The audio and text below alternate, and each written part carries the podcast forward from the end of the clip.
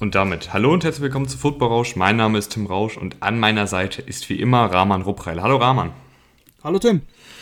Ja, wir sind angelangt bei der letzten Division Preview. Die AFC North steht an. 16 äh, Stunden haben wir jetzt insgesamt über die 32 Teams in der NFL gesprochen. Ich hoffe, es hat euch, ich sag schon mal vorab, obwohl wir noch nicht am Ende der Folge angelangt sind, ich hoffe, es hat euch gefallen. Ähm, wie immer sind wir da auch sehr froh über jeden Retweet, über jeden Like, über jedes Mal, wenn ihr uns irgendwie an Freunde oder Freundinnen empfehlt, wenn ihr uns bei WhatsApp in eure Fantasy-Gruppen haut und was auch immer. Also das freut uns immer sehr. Ähm, steckt eine Menge Arbeit drin in den Division Previews, gerade auch was die Vorbereitung angeht. Ich hoffe, das merkt man dann auch in den Folgen dass wir wirklich sehr tief gehen, nicht nur die, die Superstars und Starter durchgehen, sondern uns auch die Backups angucken ähm, oder irgendwelche Breakout-Kandidaten aus der zweiten Reihe. Also wenn euch das Ganze jetzt gefallen hat, äh, die acht Folgen, die in den letzten zwei Monaten erschienen sind, dann tut uns doch gerne den Gefallen und ähm, macht ein bisschen Werbung für uns, das wird uns echt freuen. So, die obligatorische Werbung für uns haben, hast du jetzt gemacht. Ja, muss ja mal sagen, gesagt werden, Rahman. Ja, nein, nein, natürlich nicht. Ich bin auch immer froh, dass du mir das abnimmst. Ähm, lass uns anfangen. AFC North, ich finde ja, äh, mit einer der spannendsten Divisions, gar nicht mal, weil jetzt die Leistungsdichte so hoch ist, sondern die Mannschaften, jede für sich betrachtet, finde ich äh, spannend. Bei jeder Mannschaft kannst du dir was rauspicken. Wir fangen an mit den Bengals die die schlechteste, äh, schlechteste Rekord hatten letztes Jahr. Und da ist natürlich, äh, wie kehrt jetzt Joe Burrow zurück? Wie entwickelt sich Joe Burrow überhaupt weiter? Ich finde, er hat gute Ansätze gehabt 2020. Das, das sah schon im Großen und Ganzen wirklich solide aus. Aber es, hat, es gab auch Schwachstellen. Die O-Line hat viel zerstört. Jetzt äh, nach einer schweren Verletzung bin ich auch gespannt, wie er da einfach, ob er dann immer noch so, so ein Tough Guy ist, der die Hits einsteckt und so tut, als ob nichts wäre? Oder glaubst du, dass er den Ball dann vielleicht doch ein bisschen schneller los wird und dann ein bisschen zurückhaltender am Anfang ist? Also generell finde ich, kann man schon sagen, dass, dass Joe Burrow, ich, ich beantworte deine Frage gleich, Joe Burrow hat uns beiden ja, glaube ich, sehr, sehr gefallen und auch die Erwartungen finde ich mehr als erfüllt. Also gerade wenn man sich die Umstände anguckt, ähm, du hast schon angesprochen, die Offensive Line eher eine Drehtür als äh, Beschützer. Das Coaching finde ich auch bisher noch nicht so, wo ich sage, ja, Zach Taylor ist jetzt wirklich hier die, die Langzeitlösung. Ich finde, auch er hat eine Menge, ähm, was er beweisen muss kommende Saison, dass er jetzt mit einem fitten Joe Burrow, mit ähm, einem, finde ich, insgesamt besseren Kader dann jetzt auch mal wirklich den, den Schritt machen kann und ernsthaft in dieser Division mitspielen kann. Ich finde aber Rahman Joe Burrow bei allem, was, was wir bei ihm gut finden, wir finden das Spielverständnis gut. Ich finde, er hat dafür, dass er im, im ersten Jahr war, schon unfassbar gut die Defensiven gelesen, offene Fenster gefunden, den Ball mit Antizipation geworfen. Auch wie er sich in der Pocket bewegt hat, die ja oft eingebrochen ist, fand ich sehr, sehr gut. Also es gab wenige Sex, wo ich jetzt sagen würde, okay, der geht jetzt klar auf Burrow, weil da hat er sich einfach nicht gut bewegt oder da muss er den Ball schneller loswerden. Ich fand, das war meistens dann die O-Line schuld. Aber Rahman, ein Kritikpunkt, ähm, den Burrow auch schon so ein bisschen am College hatte, ist, dass er nicht diesen Superarm hat was prinzipiell ja auch erstmal kein Todesurteil ist. Aber letztes Jahr 48 Pässe über 20 Yards geworfen, davon kamen nur 9 an. Ist das etwas, was dir auf lange Sicht Sorge macht oder sagst du jetzt mit dem neuen Receiving Core, zu dem wir gleich noch kommen, mit einem Jahr mehr Erfahrung, geht das wieder weg? Ja, ich finde, die Bilanz ist schon verheerend. Also, das habe ich mir auch angesehen: 19% angekommene Pässe bei dieser Distanz, also 20 plus Yards. Das ist zu wenig, da muss, da muss er sich verbessern. Ich glaube, dass, daran kann er halt arbeiten. Das wird er verbessern. Das ist jetzt ein Wert, den man einfach steigern kann, den man steigern sollte. Und gerade mit den Waffen, die du gerade angesprochen hast, er kriegt eben seine, seine Waffe wieder zurück, die er schon bei LSU häufig genug genutzt hat. Ähm, mit, mit Jamar Chase, der jetzt ja gekommen ist im Draft, an, an Nummer 5 haben sie ihn gedraftet. Ich, das, wird schon, das wird schon wieder besser werden. Es, es ist auf jeden Fall ein Problem, aber daran kann man arbeiten. Vor allem, er, er, agiert ja in der, in der Distanz von 10 bis 20 Yards ziemlich, ziemlich gut. Also wirklich sehr gut. Die, die Unterschiede zwischen dieser Distanz, also in der Intermediate Range, in der Mitteldistanz sozusagen und dann in, bei den tiefen Pässen, das ist schon sehr groß und eigentlich glaube ich, dass, dass, da, dass man daran arbeiten kann, dass, diese, dass die Zahlen, die Completion Percentage da einfach näher aneinander wieder rücken kann. Und jetzt, um deine Frage zu beantworten, die ich jetzt irgendwie unter den Teppich gekehrt habe, ich glaube tatsächlich, dass Burrow ähm, nicht ängstlich spielen wird oder ähnliches, weil ich habe bei ihm immer so das Gefühl, der lebt für den Football. Ich meine, klar, wir, wir können da immer nur von, von weit weg gucken, aber ich habe das Gefühl, das ist wirklich, jetzt ist es wieder die typischste Flos Floskel, aber äh, First Guy in, Last Guy out, ähm, also der Erste, der da morgens antanzt und der Letzte, der das Gebäude verlässt. Und ich habe das Gefühl, dass der einfach so ein Feuer für Football hat, dass er sich jetzt von der Verletzung, ähm, sobald die auskuriert ist, nicht weiter beeinflussen lässt. Ja, ich glaube auch. Vor allem, vor allem in dem Alter. Also klar, die Verletzung war schlimm. Jetzt klingelt es bei dir. Ja, jetzt geklingelt, aber red du mal weiter. Kannst ja schon auch ja, schon mal ja. zu den Receivern rüber. nee, klar war das eine schlimme Verletzung.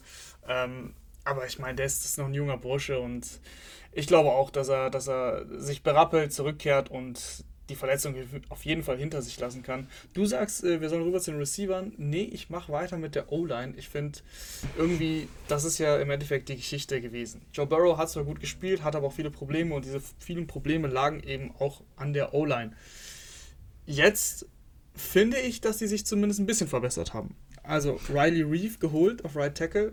Das war, das war eine Problemstelle. Riley Reeve ist ein solider Tackle, ähm, eine ganz gute Saison gespielt. Letztes Jahr bildet jetzt zum, gemeinsam mit Jonah Williams die Tackle-Position. Das ist schon durchaus okay. Jonah Williams, der letztes Jahr quasi Rookie gewesen, nachdem er sein Rookie-Jahr, sein eigentliches Rookie-Jahr äh, verletzungsbedingt, verlet äh, verletzungsbedingt verpasst hatte. so ist richtig. Ähm, also, ich finde ein solides, solides Tackle-Duo, oder? Ich finde auch, ähm, Riley Reeve, natürlich jetzt keine Langzeitlösung, aber ja, erfahrener Mann der jetzt, glaube ich, nichts kaputt machen wird, aber dich jetzt auch nicht jetzt groß nach vorne bringen wird. Ich mache mir eher Sorgen um die Interior Offensive Line, Rahman.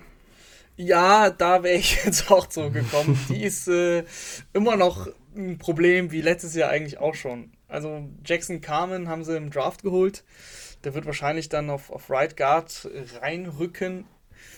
Ich weiß aber nicht so bei, bei, bei Jackson Carmen. Ich glaube, dass, dass die NFL, dass der Speed in der NFL noch ein Problem für ihn sein kann, gerade, ähm, gerade gegen den Pass, also gegen, gegen Pass-Rusher, die halt eben aus der Interior Line gut sind, zumindest regelmäßig Druck für Druck sorgen können. Ich glaube, da kann er Probleme haben. Und auch daneben mit Trey Hopkins und, und Xavier Suafilo ähm, ist halt, ja, also Trey Hopkins ist eher unterste Riege bei den Centern in der NFL, bei den Starting-Centern. Äh, und Xavier Suafilo finde ich okay, aber im Endeffekt gibt es keinen Spieler, der wirklich gut ist in dieser Interior Line. Ja, also ich finde, nehmen wir mal ähm, Jackson Carmen raus, du kannst halt drei der fünf Spieler auch als Backups haben, sagen wir mal so. Und das äh, ist vielleicht jetzt nicht so ideal. Ich finde aber die Offensive Line zumindest ein bisschen besser. Was man natürlich auch immer bedenken muss, du spielst in der Division, ähm, mit den Steelers, die einen der besten pass der Liga haben, mit den Browns, die Miles Garrett und Devin Clowney haben, zu den weiteren Spielern kommen wir dann noch, und mit den Ravens, die ein sehr, sehr komplexes, aber effizientes Pass-Rush-Scheme aufziehen, was eine Menge von der O-Line abverlangt, was Spielintelligenz angeht. Ich glaube, in einer anderen Division wäre es nicht ganz so schlimm, aber ich glaube, hier könnte die Offensive Line erneut für ein bisschen, aber vielleicht nicht ganz so viel Ärger wie letztes Jahr sorgen. Ja, ich glaube auch. Und da, ich weiß nicht, wie viel, wie viel da im Endeffekt dann die Waffen bringen, die sie jetzt haben. Also, du hast schon mal Chase geholt, wir haben es eben erwähnt. Ich finde, das ist ein klares Upgrade zum, zu AJ Green von 2020 oder auch natürlich AJ Green 2021. Das werden wir aber noch sehen. Ähm, Jamar Chase gibt dieser Offense auch nochmal ein bisschen mehr Frische einfach, als, als die AJ Green hatte auf Outside. Äh, das sah jetzt schon im Training Camp ganz gut aus, wenn ihr euch die Bilder äh, angesehen habt das ist, ich weiß, es ist nur Training Camp. Und wir haben das Hochhalten von Spielern. Ja, wir ja, haben einfach gerade auch nicht viel zu tun als NFL-Fans, als außer Training, Training Camp-Bilder uns angucken. Aber das, mehr bleibt uns halt nicht. Und deswegen, das sah zumindest da gut aus. Und ich meine, wir haben es doch schon gesehen am College. Also bei LSU so gut, das, das hat so gut funktioniert. Das, diese Chemie ist einfach immer noch natürlich da. Zumal, wir haben eben gesagt, der tiefe Ball saß nicht so. Und wenn man sich Joe Burrows Wundersaison anguckt, ähm, da war es ganz oft so, dass das, dass das Play zusammengebrochen ist, weil die Offensive Line beispielsweise einen Pass durchgelassen hat. Und dann hat Joe Burrow improvisiert und gezaubert. Und wer war da meistens am Ende der Pässe? Jamar Chase. Also diese, diese, dieses Spielverständnis zwischen Wide Receiver und, und Quarterback geht ja manchmal so ein bisschen unter, das sieht man auch nicht in den Statistiken, aber ich glaube, dass Jamar Chase und Joe Burrow schon ungefähr wissen, wo muss ich hin und wo muss der Ball hin, wenn es mal ähm, zu Plan B oder C kommt. Also wenn das Play zusammenbricht beispielsweise. Und das, finde ich, war letztes Jahr mit einem T. Higgins oder mit einem AJ Green dann nicht so der Fall. Wenn, wenn Joe Burrow dann einen verzweifelten tiefen Pass geworfen hat, war jetzt AJ Green nicht der, der genau richtig stand und sich da irgendwie hochgeschraubt hat. Dennoch fand ich, dass die Higgins eine wirklich gute Rookie-Saison hingelegt hat. Das auf jeden Fall, das auf jeden Fall. Aber ich, ich glaube, dass mit Chase nochmal noch mal eine bessere Chemie da sein wird. Auf jeden Fall, aber ähm, wie gesagt, Higgins eine gute Rookie-Saison gespielt. Du hast jetzt einfach wirklich ein gutes Receiving Core. Du hast eben Higgins und ähm, dann hast du noch Tyler Boyd für den Slot, der ein sehr erfahrener, solider Receiver ist, der immer ein bisschen unterm Radar fliegt. Das ist, jedes Jahr drafte ich den im Fantasy-Rahmen ja, jedes Jahr ich, macht er Punkte. Ja, es ist, es ist jedes Jahr gut. Es, es, liegt auch ein bisschen an Cincinnati. Die, die, die fliegen halt allge, allgemein ein bisschen unterm Radar immer. Das ist, so ist es halt mit den, mit den Franchises, die nicht so erfolgreich sind. Ähm, nichtsdestotrotz ist Tyler Boyd ein wirklich richtig guter Receiver. Mit Jamal Chase und T. Higgins, du hast äh, junge Receiver, athletische Receiver. Tyler Boyd läuft seine Routen so sehr, sehr sauber. Ich glaube, das wird schon Spaß machen, wenn diese Offensive Line halbwegs hält. Du hast, finde ich, auch noch mit Trent Taylor jemanden, der im Notfall für Tyler Boyd mal einspringen kann im Slot. Und mit Auden Tate jemanden, der, wenn bei Higgins oder Chase mal was sein sollte, outside als dieser Big-Bodied, als diese große Anspielstation reinspringen kann. Und Auden Tate, wahrscheinlich braucht er mal irgendwo ein Team, wo er starten kann, aber ich finde immer in den Plays, in denen man ihn auf dem Feld sieht, macht er es eigentlich ganz gut. Also hat auch immer mal wieder ein paar schöne Catches dabei. Ähm, ist natürlich kein Starter in, bei den Bengals, aber als vierten, fünften Receiver habe ich den sehr gerne im Kader. Ja, genau. Also ich würde ihn jetzt auch allgemein nicht als Starter sehen, aber genau diese Rolle, vierter, fünfter Receiver, mal reingeworfen werden oder mal eben einen, einen Spieler ersetzen. Verletzungen passieren immer wieder in der NFL. Ähm, da sehe ich ihn auch. Also das Receiving Core auch in der Tiefe. Mike Thomas hat letztes Jahr auch ein paar Snaps gespielt, war auch okay. Äh, ist in der Tiefe vor allem auch dann ganz gut. Wir können mal rüber zu den Titans. Ähm, da ist, äh, sieht es ein bisschen anders aus. Äh, die Frage ist, brauchen sie die Mega Receiving Titans? Sie haben jetzt Drew Sample und CJ Usoma. Die waren letztes Jahr schon da. Ähm, sie haben noch Mason Shrek und Thaddeus Moss, aber ich sage jetzt erstmal Drew Sample und CJ Usoma, die werden sicher ähm, im Kader sein und sicher auch den einen oder anderen Pass fangen. Mason Shrek ähm, ist ein ganz, ganz klarer Blocking-Tight End und äh, Moss muss es überhaupt erstmal überhaupt in den Kader schaffen. Meinst du, dass, dass, dass das ein Problem sein kann oder bist du eher der Meinung, boah, wenn du drei wirklich gute Receiver hast, einen starken Running Back mit Joe Mixon, dann brauchst du nicht einen super Receiving Tight End? Ich glaube, es wird kein großes Problem, weil Burrow jemand ist, der die Defensiven sehr schnell lesen kann und jetzt nicht so einen geschemten Tight End braucht. Also es ist ja so, die, die Bengals Offensive ist ja von der Philosophie her auch so ein bisschen angelehnt an Shanahan, äh, an ähm, Sean McVay, also viel Outside Zone und dann geschemte Pässe. Aber ich weiß gar nicht, ob Burrow das so dringend braucht, ob du ihm jetzt wirklich bei jedem Play irgendwie den, den Tight End freischemen musst, damit er den Pass anbringt. Ich glaube, dass Burrow in der Lage ist, auch selber das Spielfeld zu lesen, 1, 2, 3 Reads durchgehen ähm, und dann die offene Anschlussstation findet. Natürlich wäre es schön, wenn du dann noch einen Tight End hast. Essentiell, glaube ich, wird es bei der Bengals-Offensive nicht. Ähm, ich finde ein bisschen, was mir da so fehlt, ist so, dass ich jetzt sage, dass, das ist hier jemand, der ähm, vielleicht durch die Decke geht. Also Drew Sample, Mason Shrek, beides eher so Blocking-Titans, die ein bisschen was im Passspiel können. CJ Usama eigentlich das gleiche Spielchen, nie wirklich jetzt in der NFL als, als Waffe im Passspiel äh, angekommen. Vielleicht schafft Thaddeus Moss es in den Kader. Auch er hatte ja eine, eine gute Saison damals mit äh, Burrow bei LSU gehabt. Aber so eine richtige, so eine richtige Granate sehe ich da auch Tight jetzt nicht ehrlich gesagt. ja, da brauchst du. Da nee, die sehe ich auch nicht. Und ich glaube, die sieht, die sieht auch niemand. Aber sie haben, wie ich finde, eine Granate auf Running Back. Joe Mixon ähm, ist jetzt tatsächlich dann, glaube ich, das erste Mal so richtig alleine im Backfield. Also. Sonst hat er immer Giovanni Bernard noch gehabt als Receiving Running Back. Jetzt ist der gegangen, der ist jetzt bei den Bucks gelandet. Joe Mixon als Three-Down-Back. Ich finde, er kann die Rolle ausfüllen. Also Joe Mixon hatte viele Probleme in der NFL, auch wegen seiner O-Line bei den Bengals. Aber wenn man sich wirklich rein Joe Mixon anschaut und was der Typ kann, dann ist das für mich einer, einer der besten Running Backs der Liga tatsächlich. Also kann man jetzt diskutieren, wo man ihn genau einordnet, aber er spielt da oben mit. Er kann eigentlich so ziemlich alles, ähm, egal ob es jetzt im Passspiel ist oder im Laufspiel. Und ich finde, das könnte das Jahr werden für, für Joe Mixon, wo er so richtig durchbricht. Er hat ja sogar so einen, äh, einen guten Vertrag bekommen. Also er ist bezahlt worden. So, das ist, ist jetzt nicht so, dass ich über einen Running Back rede, den keiner kennt, aber trotzdem so in der, in der obersten Riege ist er noch nicht angekommen, bei den McCaffreys oder bei den Derrick Henry, Delvin Cooks der Welt. Ich glaube, da könnte er reinschießen dieses Jahr. Ja, ich warte auch irgendwie jedes Jahr darauf. Ich habe eben gesagt, ich, ich drafte bei Fantasy Tyler Boyd jedes Jahr. Ich drafte auch Joe Mixon jedes Jahr. Und so ein bisschen wartet man noch so, dass er sich da wirklich ganz oben etabliert. Er hatte schon zwei Saisons mit über 1000 Yards, hatte aber auch irgendwie immer wieder Verletzungsprobleme. Letztes Jahr ähm, auch nicht sonderlich viel gespielt. Aber klar, das, das Potenzial ist da. Und ich glaube auch, dass er, er wurde ja nie wirklich im Passspiel eingesetzt. Ich glaube, das kann er. Er läuft jetzt vielleicht nicht die besten Routen. Also ich würde ihn jetzt nicht ähm, outside aufstellen oder in den Slot oder sowas. Aber ich glaube, dass er dir einen, einen Swing Pass fangen kann im Screen Game, kannst du ihn einsetzen. Ich glaube, dass er das, er ist, finde ich, ein guter Allrounder. Also macht alles ganz gut. Und dahinter, finde ich, hast du mit Samaj Pirine noch jemanden, der so ein bisschen, ja, fast schon aus der Liga war, äh, jetzt nochmal letztes Jahr dann ganz gut gespielt hat. Den hast du für die toughen Yards, nehme ich mal an. Also den, den stellen sie auf, wenn bei drittem und eins oder viertem und eins und der, der holt dir halt ein Yard raus. Und ich weiß, jede Folge gibt es irgendwie jemanden, wo ich sage, guckt euch den mal in der Preseason an, aber dafür ist sie ja da.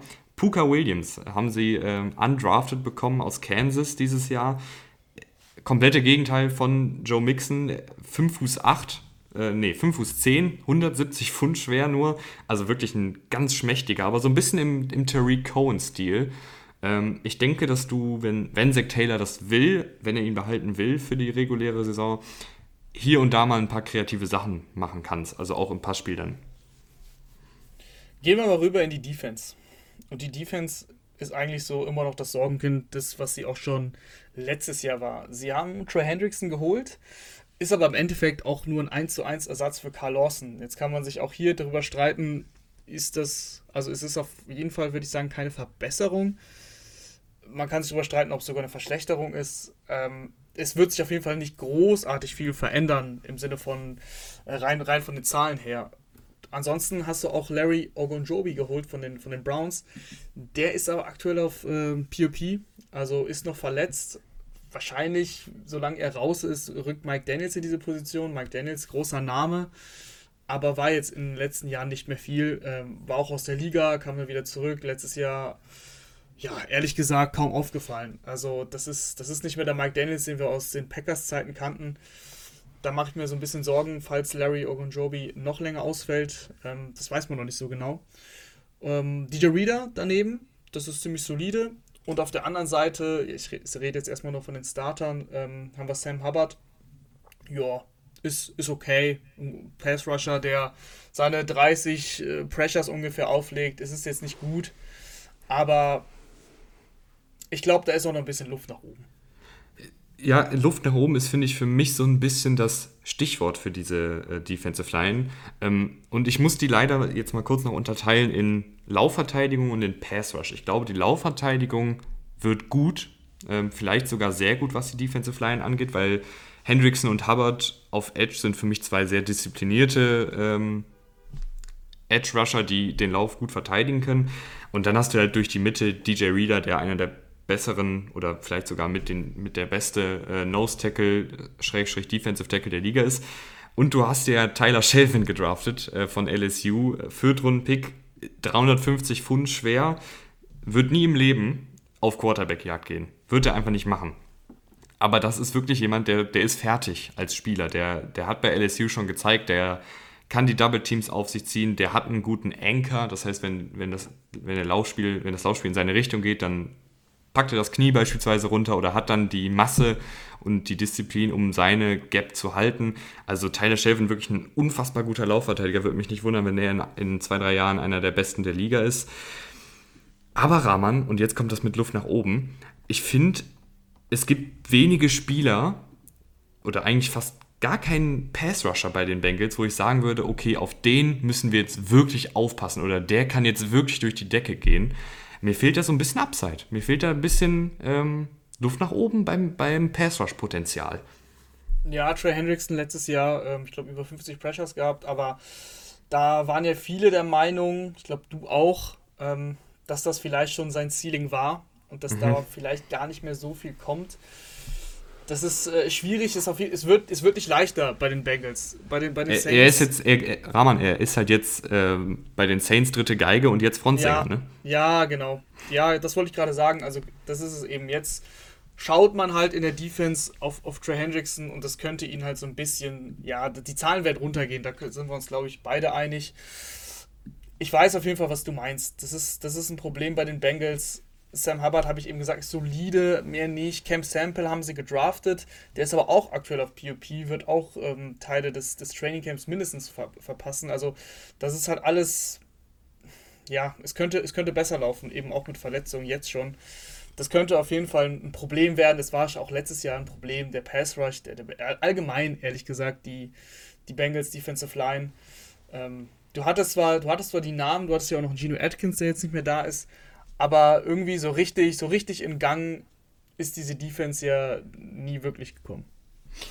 Ich glaube tatsächlich, dass wenn, wenn dieses Pass Rush, äh, wenn dieses Team einen guten Pass Rush hat, dann, weil vielleicht ein Cam Sample oder ein Joseph Osai sich gut entwickelt und in Jahr 1 schon einschlägt, aber Sample Viertrunden-Pick, Osai Drittrunden-Pick, ich weiß jetzt nicht, was man von denen groß erwarten kann. Sample jemand, der einigen Experten wirklich gut gefallen hat, kein super Athlet, aber jemand, den man flexibel einsetzen kann, der so ein bisschen so ein Dauerbrenner ist. Also der Motor lief immer äh, auf 180 und bei jedem Play hasselt der da hinterher.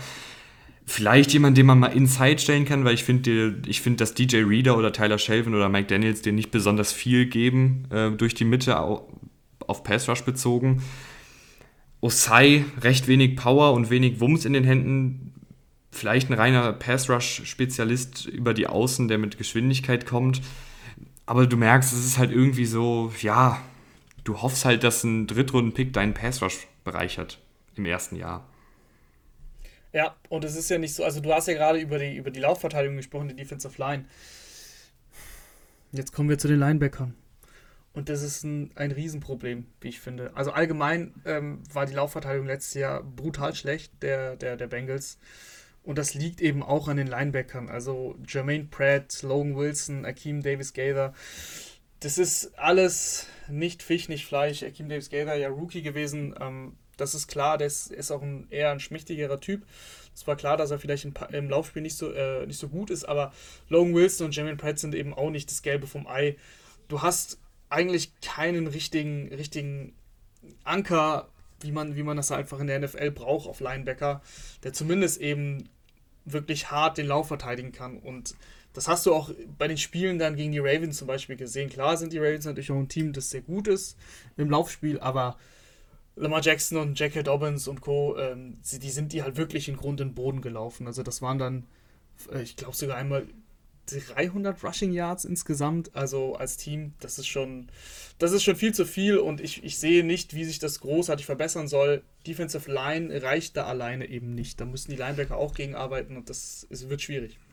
Ja, auch hier wieder ein Blick äh, zum Rest der Division. Du hast gerade schon die Ravens angesprochen, aber auch die Browns Laufspiel ist da ganz groß geschrieben und auch die Steelers wollen ja den Ball laufen, ähm, zumindest wenn man sich den Draft anguckt. Ich glaube, dass die Defensive Line da einfach einen Schritt nach vorne geht und das für die Linebacker ein bisschen leichter macht, wenn da nicht die ganze Zeit irgendwelche Guards oder Center noch auf die Linebacker zugelaufen kommen, weil die ähm, Defensive Liner die Double Teams nicht anständig blocken können. Aber klar, ähm, Jermaine Pratt, jemand, von dem sich irgendwie einige, mir inklusive, erhofft haben, dass er jetzt mal so den nächsten Schritt machen kann, hatte in seiner Rookie-Saison ein paar gute Sachen gemacht, aber eigentlich eher einen Schritt zurück gemacht, ähm, jetzt im zweiten Jahr. In Coverage ganz okay, aber halt auch kein wirklicher Laufverteidiger. Und diese Linebacker, die da bei den Bengals auflaufen werden, sind halt auch alle echt unerfahren, ne? Absolut, absolut. Unerfahren bei den Bengals sind auch die Cornerbacks, weil die sind eigentlich praktisch alle neu. Trey Waynes hat die ganze Saison verletzt gefehlt. Den haben sie in der letzten Offseason äh, auch teuer bezahlt. Der wird jetzt, wird jetzt starten, hoffentlich. Aber auch äh, Chidobi Awuzi, Ila Apple, Mike Hilton, das ist alles neu bei den, bei den Bengals. Mike Hilton finde ich wirklich gut, richtig guter Slot-Corner, also den, den sehe ich da, das, den kannst du einfach einfügen, das wird, glaube ich, funktionieren. Outside bin ich halt äh, skeptisch. Also Chidobi Awuzi war Teil der Cowboys Secondary, die in den letzten Jahren immer schlecht aussah. Ila Apple äh, mittlerweile gut rumgekommen in der NFL. Ich, da hat es auch, da gibt es, der hat auch mentale Probleme, glaube ich. War ja ein, fast ein Top 10 Pick, ich glaube 11. Pick zu den Giants damals. Nee, war sogar der 10. War sogar der 10. Also war es dann sogar ein Top 10 Pick, ähm, hat aber gar nichts in seiner NFL-Karriere so richtig gerissen bisher. Ähm, war zuletzt sogar bei den Panthers, ne? Mhm. mhm. Ja, und Trey Waynes ist für mich, ist für mich so eine Wundertüte, so ein bisschen. Klar, er hat die Anlagen, aber ich fand damals den Deal schon überteuert. Jetzt hat er einen ganz sehr verletzt verpasst, wird in diese Secondary reingeworfen als Nummer 1 Corner eigentlich. Bin ich gespannt, ob er dem gerecht werden kann. Ich muss sagen, ich breche jetzt mal eine Lanze für die Bengals. Also so, so dramatisch sehe ich die Cornerback-Position nicht, ehrlich gesagt. Ähm, Trey Waynes finde ich jemand, der natürlich sehr Matchup-abhängig ist. Also ich glaube, wenn er einen Receiver bekommt, der jetzt vielleicht nicht der beste Route Runner ist, aber dafür ein, ein guter Athlet ist. Also beispielsweise gegen Chase Claypool, glaube ich, sieht ein Trey Waynes ganz gut aus. Aber wenn du dann gegen einen, weiß ich nicht, Keenan Allen, Devante Adams, einen sehr, sehr guten Route Runner kommst, der sehr wendig und beweglich ist, sieht, glaube ich, Trey Waynes nicht so gut aus. Da fehlt mir irgendwie so ein bisschen die, die Hüftflexibilität und die Beweglichkeit. Ähm, ja, Wuse und Hilton sind ja, Uzi, ha, hm, jetzt Rahman, jetzt hast du mich irgendwie auch. Naja, ich habe ja gesagt, also, also Hilton, äh, Plug and Play. Das ist gut. Ja, Hilton ist gut. in Slot, ähm, aber, aber outside, ich meine, Waynes ist halt einfach schwierig zu beurteilen. Der hat noch keinen Snap für die Bengals gespielt. Und Awusi, also den kannst du mir nicht schönreden. Wen ich aber ganz, ganz gut fand letzte Saison war Darius Phillips. Ähm, Finde ich bisher in, in, den Spielen, wo er dann gespielt hat, äh, hat auch dann als Starter ganz gut ausgesehen letzte Saison. Fand ich ihn immer ganz gut. Also den äh, als Outside Cornerback ähm, im Auge behalten.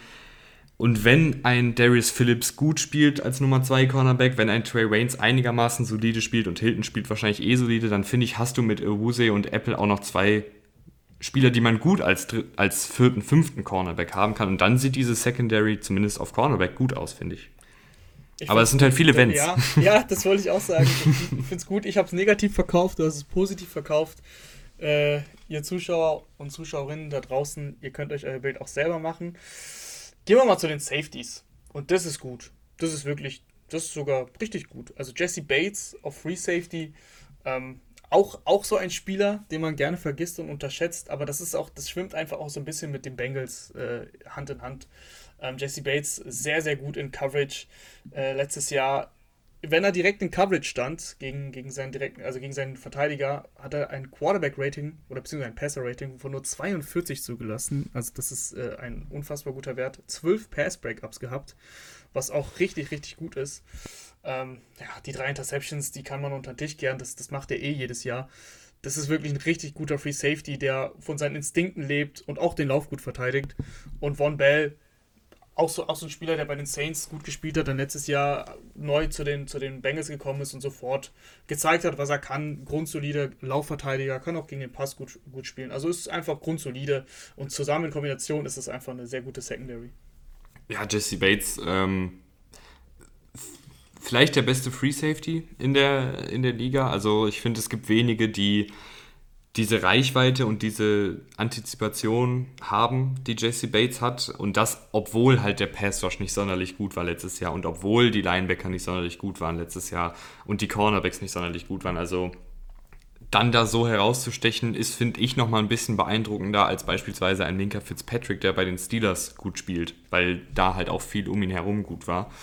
Ähm, und Von Bell, ja, ist so dieser grundsolide Box-Safety, den man bei vielen Teams findet. Ähm, Von Bell macht das, finde ich, immer sehr gut. Also gerade was die Laufverteidigung, was das Tackling angeht, ähm, ist das völlig in Ordnung. Und dann hast du, finde ich, ein gutes Safety-Duo. Und ich finde, du hast auch mit, mit einem Ricardo Allen, der schon viele Snaps in der NFL gespielt hat, und mit einem Quan Fraser, ähm, solide bis gute Backups.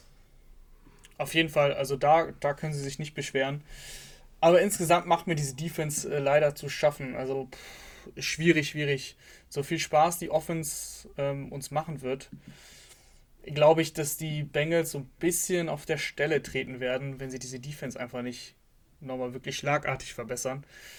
Ich habe im Endeffekt einen äh, 6 zu 11 Rekord, weil ich ähm, Burrow schon zutraue, dass er den einen oder anderen Sieg holt. Sie haben ein Schedule, der äh, die Lions beinhaltet, der die Jets hat. Ich glaube auch die Jaguars. Also da sind schon Siege möglich. Ich war ein bisschen netter, ich habe über fünf Siege nachgedacht, aber komm, Joe Burrow, du machst noch einen sechsten draus.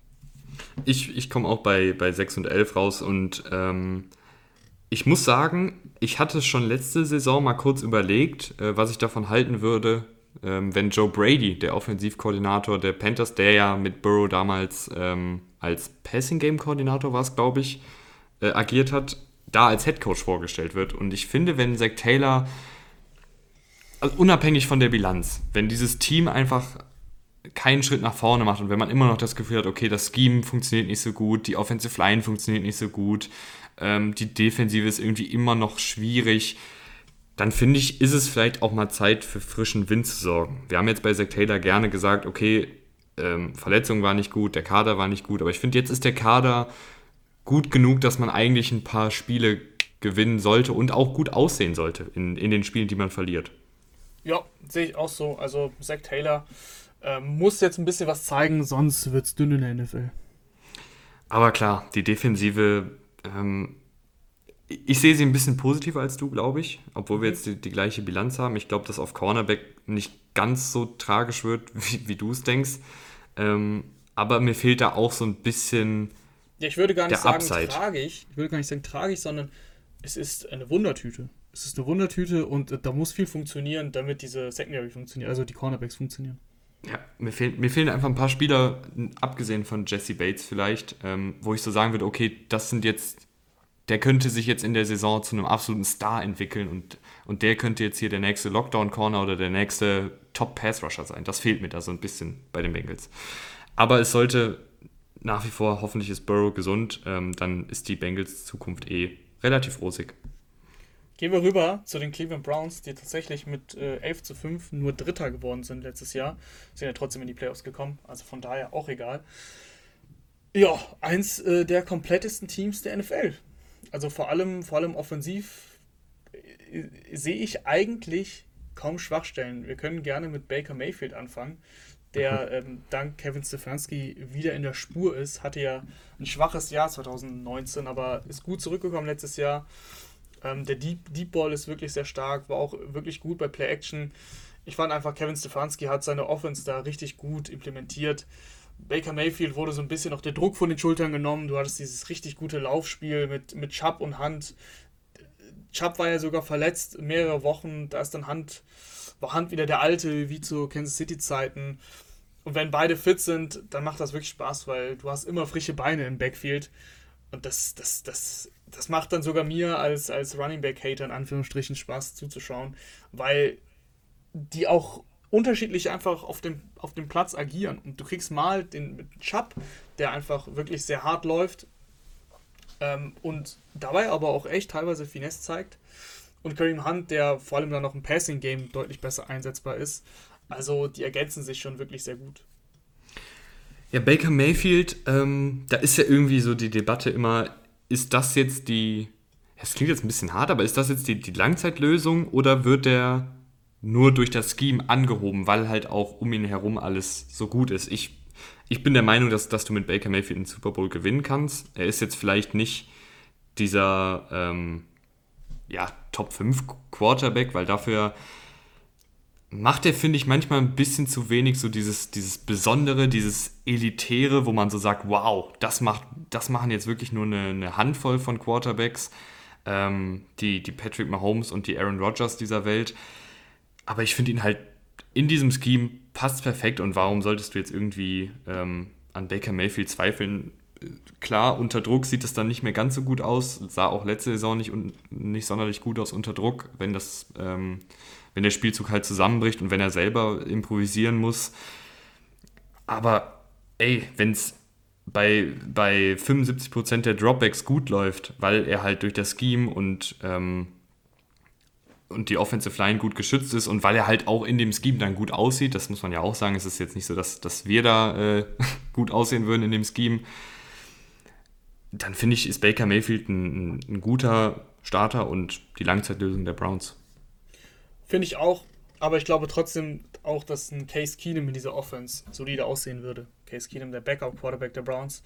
Also selbst wenn ähm, Mayfield irgendwie Probleme in der, in der Saison hätte, sagen wir mal, er verletzt sich, hoffen es natürlich nicht, ähm, glaube ich, dass Case Keenum diese Mannschaft auch erfolgreich zumindest, zumindest durch die Regular Season führen könnte, weil sie einfach so komplett ist. Also ich habe die Running Backs eben angesprochen, die Offensive Line, ähm, PFF zufolge letztes Jahr die beste Offensive Line der Liga.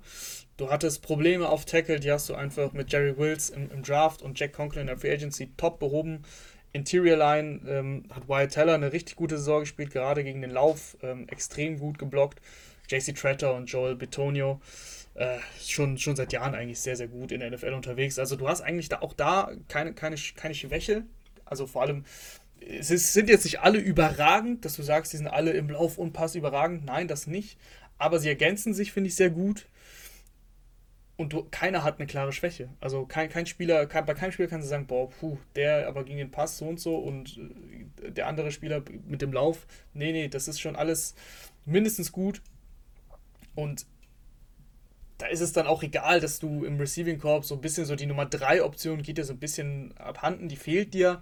Ähm, OBJ ist jetzt bei den Browns auch noch nicht so richtig durchgestartet, aber weil, weil das, das Grundkonzept mit dem Laufspiel so gut funktioniert, ähm, braucht Mayfield eigentlich gar nicht diese mega Receiver. Ich meine, sie haben letztes Jahr hat Mayfield gefühlt ohne Beckham besser gespielt als mit Beckham. Ich würde noch mal ganz kurz bei der, bei der Offensive Line bleiben, ähm, bevor du jetzt alle Positionsgruppen durchgehst. Was mir bei der Offensive Line gefällt. Ähm, die individuelle Klasse ist natürlich auch da. Ein Wyatt Teller hat einen, einen, riesigen Schritt nach vorne gemacht, du hast es schon angesprochen.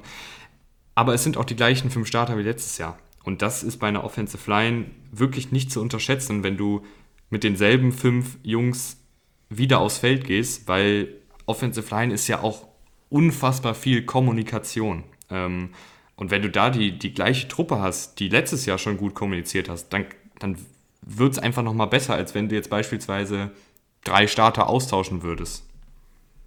Ja klar, das, ist, das kommt natürlich dazu. Also Kendall, Kendall Lamb ist zwar gegangen, das war so der Swing Tackle, der sechste Mann, der auch häufig dann eingesetzt wurde.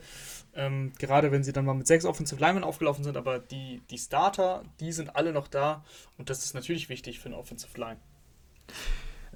Running Backs hast du eben schon kurz angesprochen, Nick Chubb, ähm, Kareem Hunt, ähm, müssen wir glaube ich nicht mehr viel drüber reden, oder? Nee, ich, ich habe ja schon die Lobeshymne ausgepackt. Also das gerade in diesem, in diesem Duo, das, das beste Duo der Liga auf jeden Fall. Und die gefährlichsten, quasi die gefährlichsten Runningbacks in Kombination in der NFL. Dann gehen wir doch rüber zu den Receivern, die du schon kurz angerissen hast. Ähm, Odell Beckham Fan oder Hater? Weder noch. Weder noch. Also Fan war ich noch nie. Hater aber auch nicht. Es war mir ein bisschen, also ein bisschen übertrieben, ähm, dass jetzt auch Mayfield dann besser gespielt hat. Ja, hat er, fand ich, aber das muss jetzt nicht nur an OBJ gelegen haben. Also das ist mir zu viel. OBJ ist immer noch ein richtig guter Route Runner, unfassbar schnell. Contested Catches kann er auch. Also auf, ich weiß nicht, irgendwie vielleicht stimmt die Harmonie noch nicht so mit Mayfield. Warum das jetzt so ist, kann man sich drüber streiten. Die haben jetzt schon lang genug zusammengespielt. Vielleicht wird das jetzt auch die Saison der beiden. Aber ich bin auf jeden Fall kein Hater von OBJ. Also da sind, dafür sind die Anlagen viel zu gut. Und auch die, die, die Zahlen und Leistungen, die er bisher in der NFL gezeigt hat, klar, ist jetzt ein bisschen her. Er hatte auch viel Pech mit Verletzungen, aber ich bin immer noch ein Believer, dass, dass das noch besser werden kann bei den Browns. Ich, ich glaube auch. Ich bin nämlich, ich würde sagen, ich bin ein kleiner Fan. Ähm, ein kleiner OBJ-Fan. Ich glaube einfach, dass der wenn er wirklich fit ist, wonach es ja jetzt aussieht, dieser Offensive nochmal ein bisschen mehr Explosivität geben kann. Natürlich hast du im Laufspiel eine, eine, Menge Explosivität, aber ich fand jetzt im Passspiel, wenn ich so die, die Saison in meinem Kopf Revue passieren lasse, kann natürlich sein, dass ich jetzt hier falsch liege, aber ich fand, übers Passspiel war jetzt nicht so, dass du jetzt sagst, das ist eine unfassbar explosive Offensive. Ähm, und, und OBJ mit seiner Athletik, mit seinem mit seinen Fähigkeiten auch dann Yards nach dem Catch zu kreieren auf so eine explosive Art und Weise. Also es ist ja manchmal so, klar, ein Jarvis Landry kreiert auch Yards nach dem Catch, aber ein OBJ kreiert halt Yards nach dem Catch bei manchen Plays, wo er den Ball dann wirklich in die Endzone trägt. Also dann fängt er eine Slant-Route und 70 Yards später jubelt er äh, in der Endzone. Ich glaube, das tut dieser Offensive auch nochmal gut, wenn du einen fitten OBJ hast, weil es dir nochmal ein paar mehr Möglichkeiten gibt, explosive Passspielzüge rauszuhauen. Ja, ich finde, da muss er aber noch besser eingesetzt werden. Also letztes Jahr ähm, im siebten Spiel hat er sich dann verletzt. Davor seine Catches 3, 4, 4, 5, 5, 2. Also das ist einfach zu wenig. Er hatte ein Spiel mit 10 Targets, aber ansonsten ähm, auch eher so im Schnitt 6 Targets da muss mehr kommen. Da muss sich auch Stefanski mehr einfallen lassen, wie er OBJ besser ins Spiel einbindet. Jarvis Landry habe ich eben schon angesprochen. Seit Jahren ja irgendwie so eine Konstante. Also liefert, finde ich, immer ab. Er hat äh, sehr gute Hände, ähm, kreiert ja auch na Yards nach dem Catch. Das klang jetzt gerade so, als, als könnte er es nicht so gut. Aber auch der, ähm, ja, machst du nichts mit falsch. Ähm, danach, ich bin mal gespannt, ähm, was mit Anthony Schwartz passiert. Den haben sie in der dritten Runde geholt. Ist aber eigentlich, ja, ich will jetzt nicht gemein sein, aber es ist eigentlich so, als würdest du jetzt einen von Olympia, einen Sprinter, ähm, verpflichten ja. und den aufs Footballfeld stellen, weil er halt noch so ungeschliffen ist. 10,09 Sekunden äh, für die 100 Yards, beziehungsweise 100 Meter. Ähm, er, ist, er ist wirklich ein, ein Track-Athlet, also wirklich ein Leichtathlet. Ich bin auch gespannt, was er in der NFL machen kann dritte Runde fand ich sehr früh den, den Pick für jemanden, der eigentlich nur gerade auslaufen kann. Receiving Skills sind wirklich noch ausbaufähig.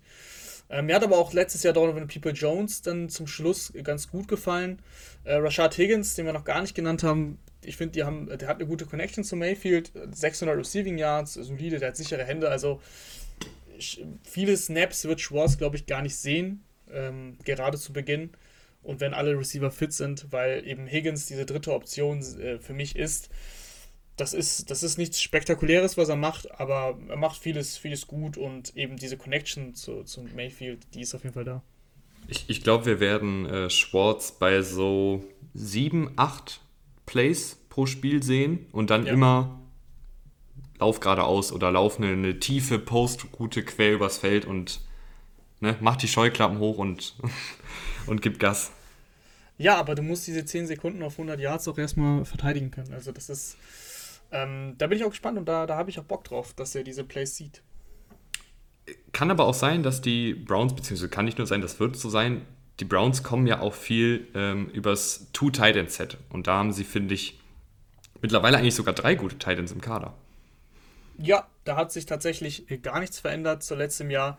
Austin Hooper, Harrison Bryant und David Njoku. David Njoku ja letztes Jahr ein bisschen stunk gemacht, weil er weg wollte.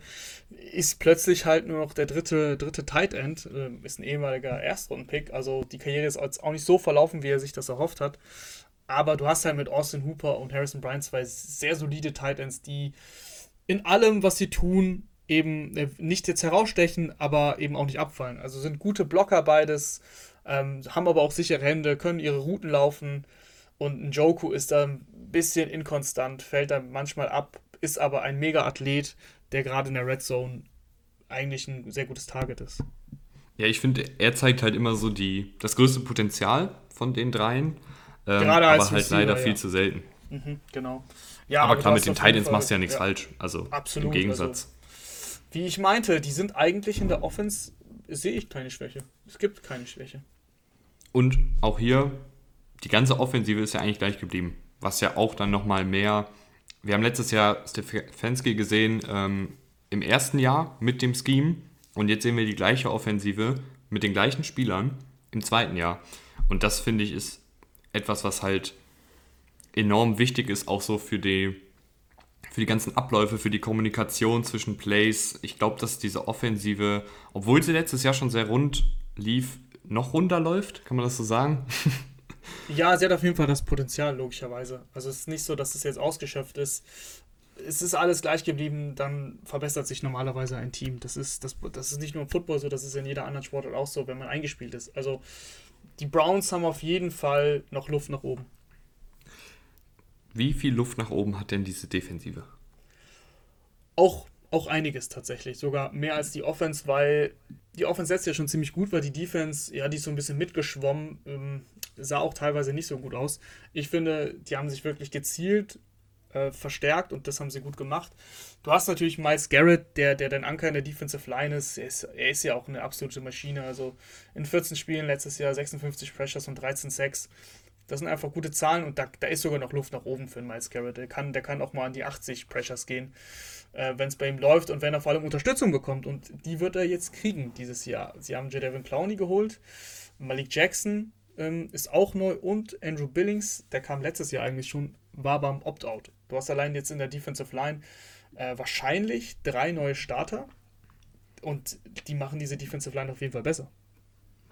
Finde ich auch. Und ich finde auch, ähm, ich weiß nicht, wie du es siehst, ich finde Clowny nach wie vor, oder ich halte Clowny nach wie vor für, einen, für einen guten Footballspieler. Also irgendwie ist ja so ein bisschen bei ihm die Sache, dass er diesen riesen, riesen Vertrag wollte, den nicht bekommen hat, dann jetzt irgendwie, ja, verletzt war und bei den Titans lief es dann auch nicht so gut, als er auf dem Feld stand.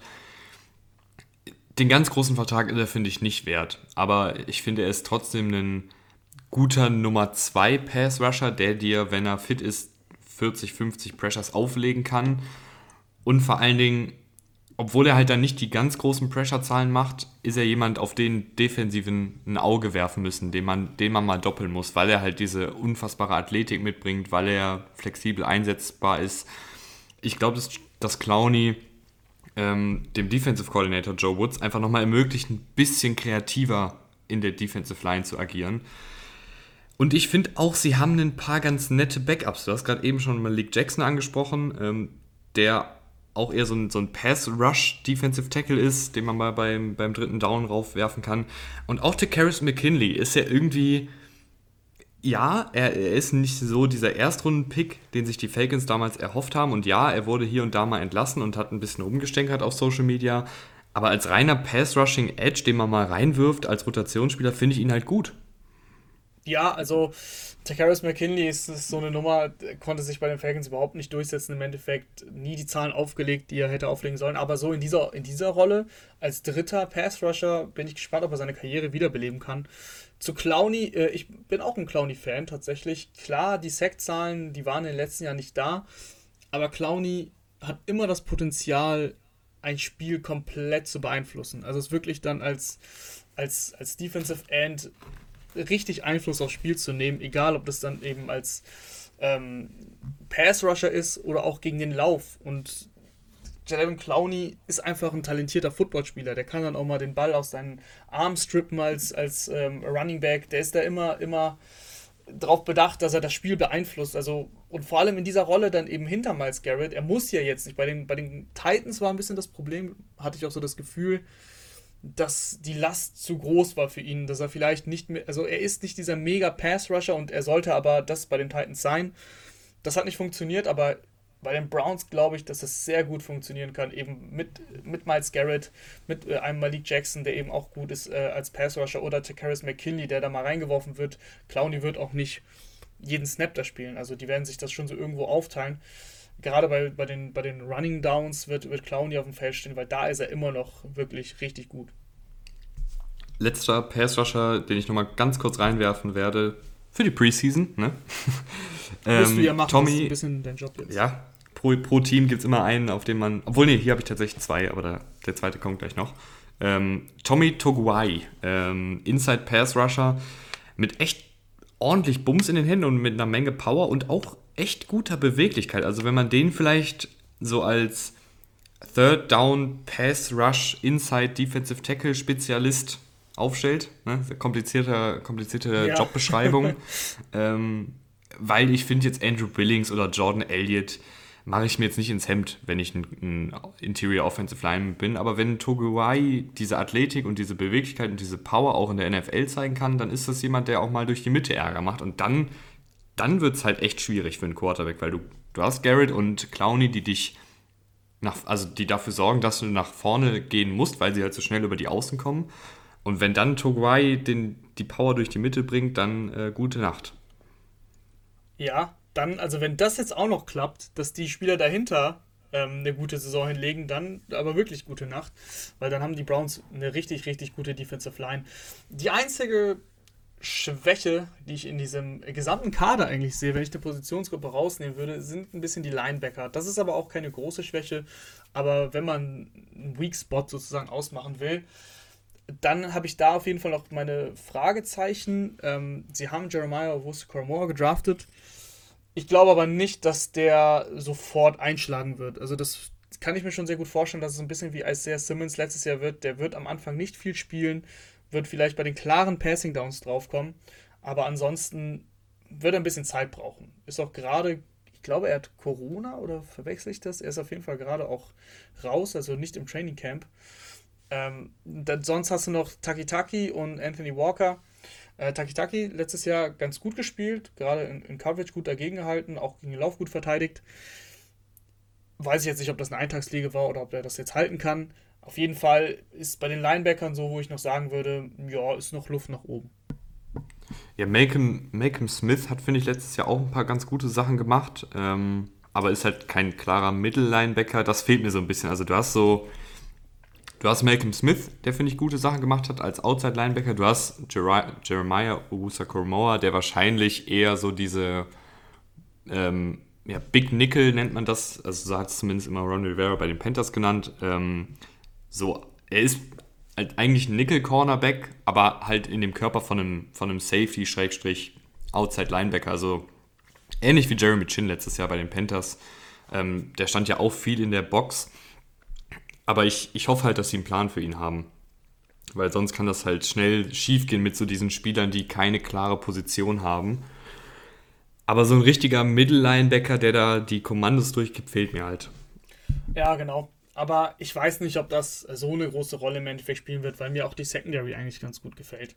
Ähm, die ist vor allem tief. Also auf Cornerback startest du mit Denzel Ward, das, das wird dann Nummer 1 Corner sein, der ist gesetzt. Aber dann ist da eigentlich ein, ein Ring um den, um den zweiten Platz. Greg Newsom, First-Round-Pick jetzt gewesen, ähm, wird wahrscheinlich starten, aber wir müssen abwarten, wie er sich im Trainingcamp schlägt, weil Greedy Williams, der hat das letzte Jahr komplett verpasst, allgemein schon sehr, sehr viele Spiele verpasst in seiner jungen NFL-Karriere. Weiß ich nicht, ob der sich da jetzt nochmal durchsetzen kann ob er überhaupt mal gesund bleiben kann, ganzes Jahr, das ist, das ist schwierig, aber du hast halt eben Greg Newsom dafür gedraftet. Troy Hill ist auch neu, der wird sehr wahrscheinlich auch in den Slot rücken und hat das ja bei den Rams letztes Jahr sehr gut gemacht. Also ich glaube, dass der Slot dann vergeben ist und da geht es eigentlich nur darum, wer startet gegenüber von, von Ward. Ich würde sagen, stand, stand jetzt, stand mein Gefühl Newsom, weil, weil Greedy Williams einfach auch zu viele Probleme hatte. Jetzt auch im Training vor ein paar Tagen habe ich gelesen, äh, musste er kurz runter.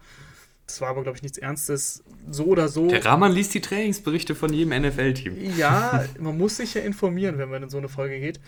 Nee, äh, wie auch immer, ich glaube im Endeffekt, ich, ich traue Greedy Williams irgendwie nicht zu, dass er ganz sehr fit bleibt. Und Newsom hat das Talent. Und wenn er, wenn dann einmal den Platz hat, glaube ich, gibt er ihn nicht mehr ab.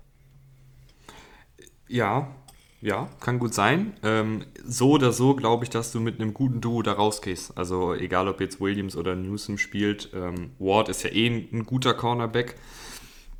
Kann, finde ich, auch noch einen Schritt nach vorne machen, so von seinen Anlagen her, dass du sagst, okay, Ward ist jetzt nicht nur ein guter Cornerback, sondern vielleicht sogar auch einer der besten der Liga, ähm, weil das Potenzial hat er, dass die athletische Veranlagung hat er dafür. Und Troy Hill, überhaupt kein großer Name, ähm, ist da bei den, bei den Rams auch ja, ein bisschen untergegangen, weil halt Jalen Ramsey auf Cornerback spielt und weil Darius Williams letztes Jahr eine gute Saison hatte. Aber Troy Hill war letzte Saison ein verdammt guter Cornerback und zwar auch im Slot. Outside hat er auch ein bisschen gespielt, da war er nicht gut, ähm, aber im Slot war er wirklich eine, eine richtig, richtig gute Matchup-Waffe. Also ich finde diese, diese Secondary, und wir kommen jetzt ja zu den Safeties, die kann sich schon sehen lassen. Und ich meine jetzt einfach den Übergang, Rahman. Auf Safety ähm, hast du noch einen ehemaligen Rams-Spieler, den wir hier total lieben, John Johnson. John Johnson, ähm, wirklich richtig, richtig guter Free Safety, der aber auch bei den Rams ähm, teilweise im Slot gespielt hat und das er auch ganz gut gemacht hat. Also ähm, ist auf jeden Fall auch eine richtig gute Verstärkung. Und sie haben ja eigentlich sogar Grant Delpit noch, den sie letztes Jahr geholt hatten, der sich aber dann verletzt hat, gar kein Spiel, glaube ich, gemacht hat. Der ja auch wirklich von den Anlagen her ein richtig, richtig guter Safety sein kann. Da bin ich gespannt, wie sie sich die Snaps aufteilen. Ronnie Harrison hast du wahrscheinlich äh, gesetzt bei, bei Strong Safety, der auch ein wirklich sehr solider Spieler ist. Gegen den Pass gut, gegen den Lauf gut, macht seinen Job einfach grundsolide. Aber John Johnson und Grant Delpit, also eigentlich, es wäre ja ein bisschen verschenkt, wenn Grant Delpit jetzt da die Backup-Rolle hat. Ich, da müssen sie, glaube ich, noch ein bisschen kreativ werden. Ich kann mir vorstellen, dass Delpit vielleicht eher so diese Free Safety Rolle einnimmt und Johnson die Strong Safety Rolle, weil Delpit ja diese Tackling Probleme hatte und das ist als Strong Safety ja dann eher suboptimal. Ja, aber, aber klar, Harrison würde ich nicht komplett vom Feld nehmen, ne? Ja. Da müssen sie kreativ werden, Rahman. Da müssen sie kreativ werden. Und vor allen Dingen müssen sie richtig kreativ werden, weil ich würde am liebsten mit vier Safeties spielen. Weil hier kommt der zweite, auf den ihr in der Preseason achten müsstet. Ähm, Richard Lecon, ne? wie der alte Franzose sagen würde. Lecon, ich der, weiß, dritte, hattest, der dritte. Hattest du Französisch in der Schule? Ich, ich, hatte, ich hatte Französisch deswegen. in der Schule, also es ist äh, Richard Lecon, äh, der dritte. der dritte? Lassen wir ähm, das. ähm, den finde ich, also katastrophaler, katastrophaler Pro Day. Ähm, absolut grottige Zahlen, äh, was, das, was die Athletik angeht. Aber ich fand ihn auf Tape echt nicht so langsam und nicht so unexplosiv, wie es dann beim Pro Day der Fall war. Also vielleicht hat er irgendwie die Nacht vorher äh, nicht gut geschlafen oder, oder was auch immer, was da los war. Aber an sich fand ich ihn halt einen guten Footballspieler, der nicht gut getestet hat. Ähm, da ist vielleicht irgendwie was da, wenn sich mal die Starter verletzen sollten. Ähm, wenn der aufs Feld muss, ist es, glaube ich, kein, kein Beinbruch. Und so oder so sind das ja vier Safeties, in meinen Augen zumindest, die starten könnten sagen wir mal drei, wenn man jetzt Lecon rausnimmt, das ist ja mehr als genug. Definitiv. Also die Browns sind wirklich, wirklich richtig, richtig gut bestückt in der Defense. In der Offense auch. Also das ist eigentlich, wenn es nicht die Browns wären. nee, wobei, ah ja, das, das, haben, das, das, haben sie letztes Jahr. Das haben sie letztes Jahr. Jahr schon. Ja, ja, ich weiß. Das haben sie letztes Jahr schon abgestellt. Aber guck mal, wenn du jetzt so den Kader anguckst, den, also wirklich den gesamten Kader, dann ist das doch eigentlich ein Team, was um den Super Bowl spielen muss. Ja, müssen Und, sie auch, weil, weil dieses Fenster wird sich ja nicht direkt, aber in den nächsten, nächste, übernächste Saison schließen, weil dann, dann wird ein Garrett teuer, du hast ihm schon letztes Jahr den Vertrag gegeben, dann wird ein Mayfield teuer, weil du ihm den Vertrag geben musst. Nick Chubb weiß man auch nicht, ob, ob er die dicke Verlängerung dann kriegen soll oder nicht. Kareem Hunt ist dann weg. Ähm, ein Joel Betonio, ein JC Trader werden nicht jünger, ein Wyatt Teller will vielleicht eine Verlängerung, ein Jarvis Landry wird nicht jünger, ein Odell Beckham wird nicht jünger. Also dieses Fenster, wo du jetzt wirklich mit einem prall gefüllten Kader, diesen Luxus haben ja kaum Teams, also Browns sind da eine der wenigen, um den Championship spielen kannst, der, die, der Zeitpunkt ist eigentlich jetzt. Was sagst du denn? Was hast du für eine Bilanz? Ich habe es mir angeguckt und ich komme raus bei 12 und 5. Also echt ich, ich denke, dass die Browns eine gute Saison spielen werden. Ja, ich habe auch 12 von 5. Das ist heute sehr ah. langweilig. Äh, zweimal schon der gleiche Rekord.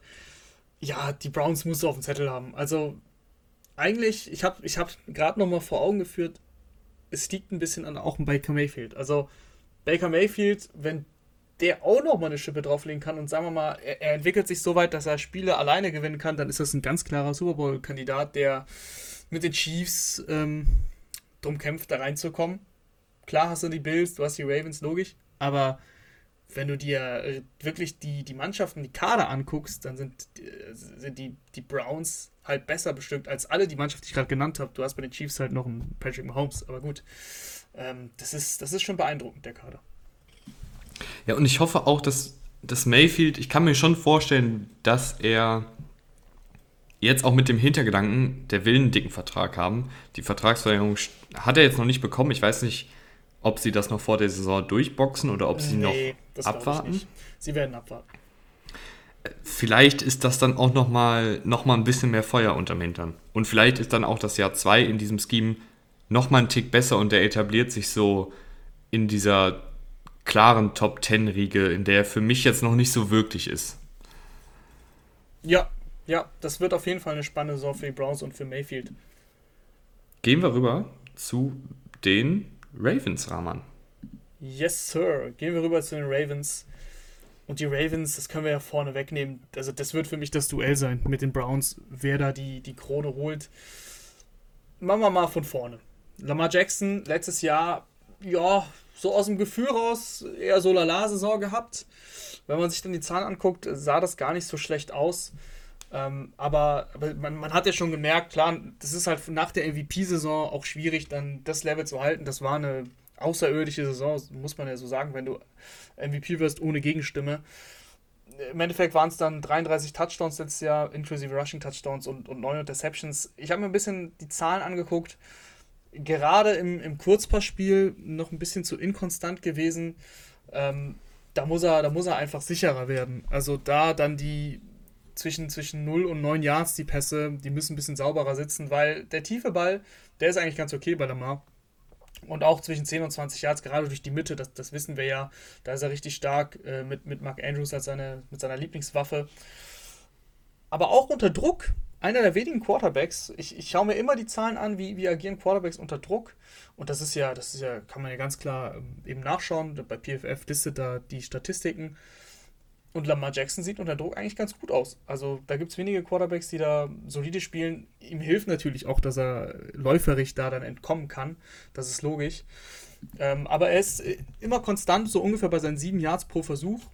Relativ egal, ob er unter Druck ist oder nicht. Also das, das, da ist er relativ konstant. Und das ist mir bei einem Quarterback schon ziemlich wichtig. Also wenn du gegen Druck solide aussiehst, dann ist das schon mal eine Baseline, die mir, also das gibt der Mannschaft einfach sehr viel.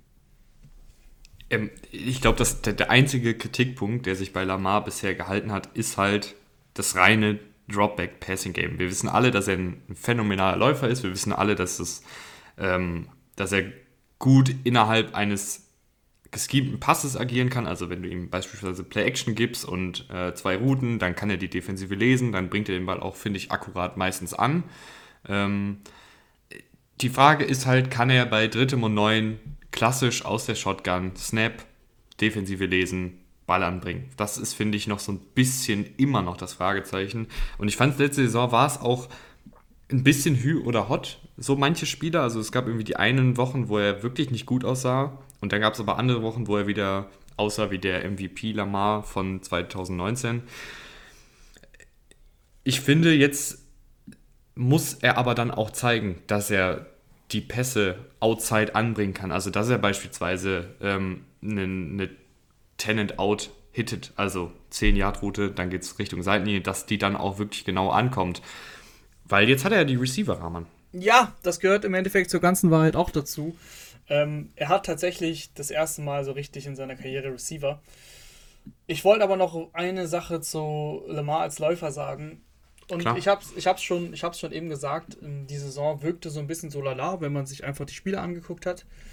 Aber im Endeffekt stehen dann trotzdem halt wieder über 1000 Rushing Yards da, äh, über 6 Yards pro, pro äh, Versuch, 45, 55 erlaufene First Downs, 32 Läufe über 10 Yards. Das sind einfach extrem, extrem kranke Zahlen. Das muss man auch so formulieren, weil es einfach so ist. Und das ist eine Saison, wo er halt ja eher nicht so gut aussah. Ähm, da ist und, einfach. Und weißt du, ja. Mh. Und Ist weißt du, was, ich, ich grätsch kurz rein, mhm. weißt du, was die kränkste Zahl von allen, finde ich, ist ähm, die Yards vor dem gegnerischen, vor dem Kontakt mit einem Gegenspieler pro Lauf. Letztes Jahr Lamar Jackson 5 Yards before Contact pro Laufversuch. Das heißt, er ist 5 Yards gelaufen und dann kam erst der Kontakt mit einem Gegenspieler. Das ist Platz 2 der NFL. Auf Platz 5 der NFL ist J.K. Dobbins mit 3,1 Yards vor dem Erstkontakt mit einem Defensivspieler. Und ich glaube auf Platz, äh, hier, hier, auf Platz 29 dann Gus Edwards. Das heißt, du hast drei Ravens-Spieler in den Top 30, zwei davon in den Top 5, weil ja auch durch die Anwesenheit, durch die pure Präsenz von Lamar Jackson deutlich mehr Raum ist für die anderen Running Backs. Äh, für, für, die Running Backs, nicht für die Running Backs. das war eine Spitze. ja, ganz genau, ganz genau so ist es. Ähm, du hast, du hast gerade eben die Receiver angeschnitten. Dieses Jahr, also in der, in der Theorie, in meiner Hoffnung, aber eigentlich sollte es funktionieren, hast du wirklich das beste Receiving Corps, was er je hatte. Das, er hat jetzt nicht viele Saisons gespielt, aber es sah einfach immer ja, schon fast erbärmlich aus, mit wem sich Lamar Jackson da rumschlagen musste. Und jetzt hast du Sammy Watkins geholt. Ja, Sammy Watkins ist ein bisschen mehr Name als vielleicht Spieler, aber ich glaube schon, dass er der Ravens Offense noch viel geben kann. Also bei den Chiefs ist er natürlich so ein bisschen untergegangen, aber man vergisst auch schnell, zwischen den verrückten Plays, die ein Tyreek Hill macht oder ein Kelsey, dass Sammy Watkins ganz, ganz wichtiger Spieler im Super Bowl zum, zum Beispiel war, den sie gewonnen haben. Ähm, Sammy Watkins kann outside immer noch gewinnen und das braucht. Also vorletztes Jahr, ne? bevor jetzt die Leute wild in die Tasten tippen. Ich habe auch gesagt, den sie gewonnen haben. Ach so, ja, ja. Jetzt haben sie meines Wissens nach nicht gewonnen. Nee, genau, natürlich vorletztes Jahr. Ähm, Marquise Brown war da einfach zu wenig. War äh, First-Round-Pick, man hat sich da vielleicht mehr erhofft. Er hat auch mal Glanzstücke gezeigt, aber ich, die Konstanz ging komplett ab und ich glaube, er war ein bisschen verloren da als einzige Receiving-Option, äh, also auf Wide Receiver. Da ist ein Watkins ganz wichtig und ein Rashad Bateman, das ist halt so ein richtig, richtig guter Allround-Receiver, der dir gerade mit seinem Route-Running viel geben kann und, nochmal eine, eine weitere Option ist, die du auch mal einen Slot aufstellen kannst. Die muss jetzt nicht äh, outside spielen. Du kannst, glaube ich, einen Bateman gut verschieben. Du kannst einen Brown verschieben und Watkins ist so im Endeffekt deine konstante Outside. Also du hast jetzt einfach viel mehr Optionen und da habe ich jetzt noch die Backups mit Duvernay und, und Boykin und so weiter nicht genannt. Also dieses Jahr kannst du mit ein bisschen was arbeiten, was du sonst nicht konntest.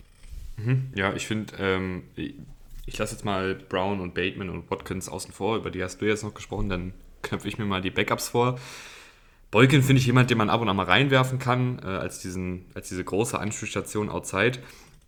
Ich, ich habe eine heiße These, dass ein Tylen Wallace sich sogar äh, den Starterplatz auf kurz oder lang von, von Watkins schnappt, weil ich Tylen Wallace sehr, sehr gerne mag, als super explosiven Spieler, der, ähm, glaube ich, nicht zu seinen vollen Stärken genutzt wurde am College. Ich glaube, da ist mehr Route Running drin, als er jetzt am College gezeigt hat. Da wurde er halt oft als diese tiefe Anspielstation genutzt, ähm, die viel halt gerade ausläuft oder tiefe Postrouten.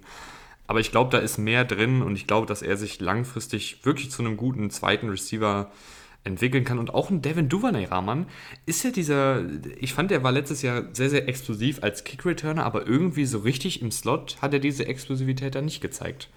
Ja, aber nee. eigentlich, ja, ja, also er wurde da, er wurde jetzt auch nicht viel eingesetzt. Irgendwann so gegen Ende der Saison hat er dann mehr Snaps gespielt.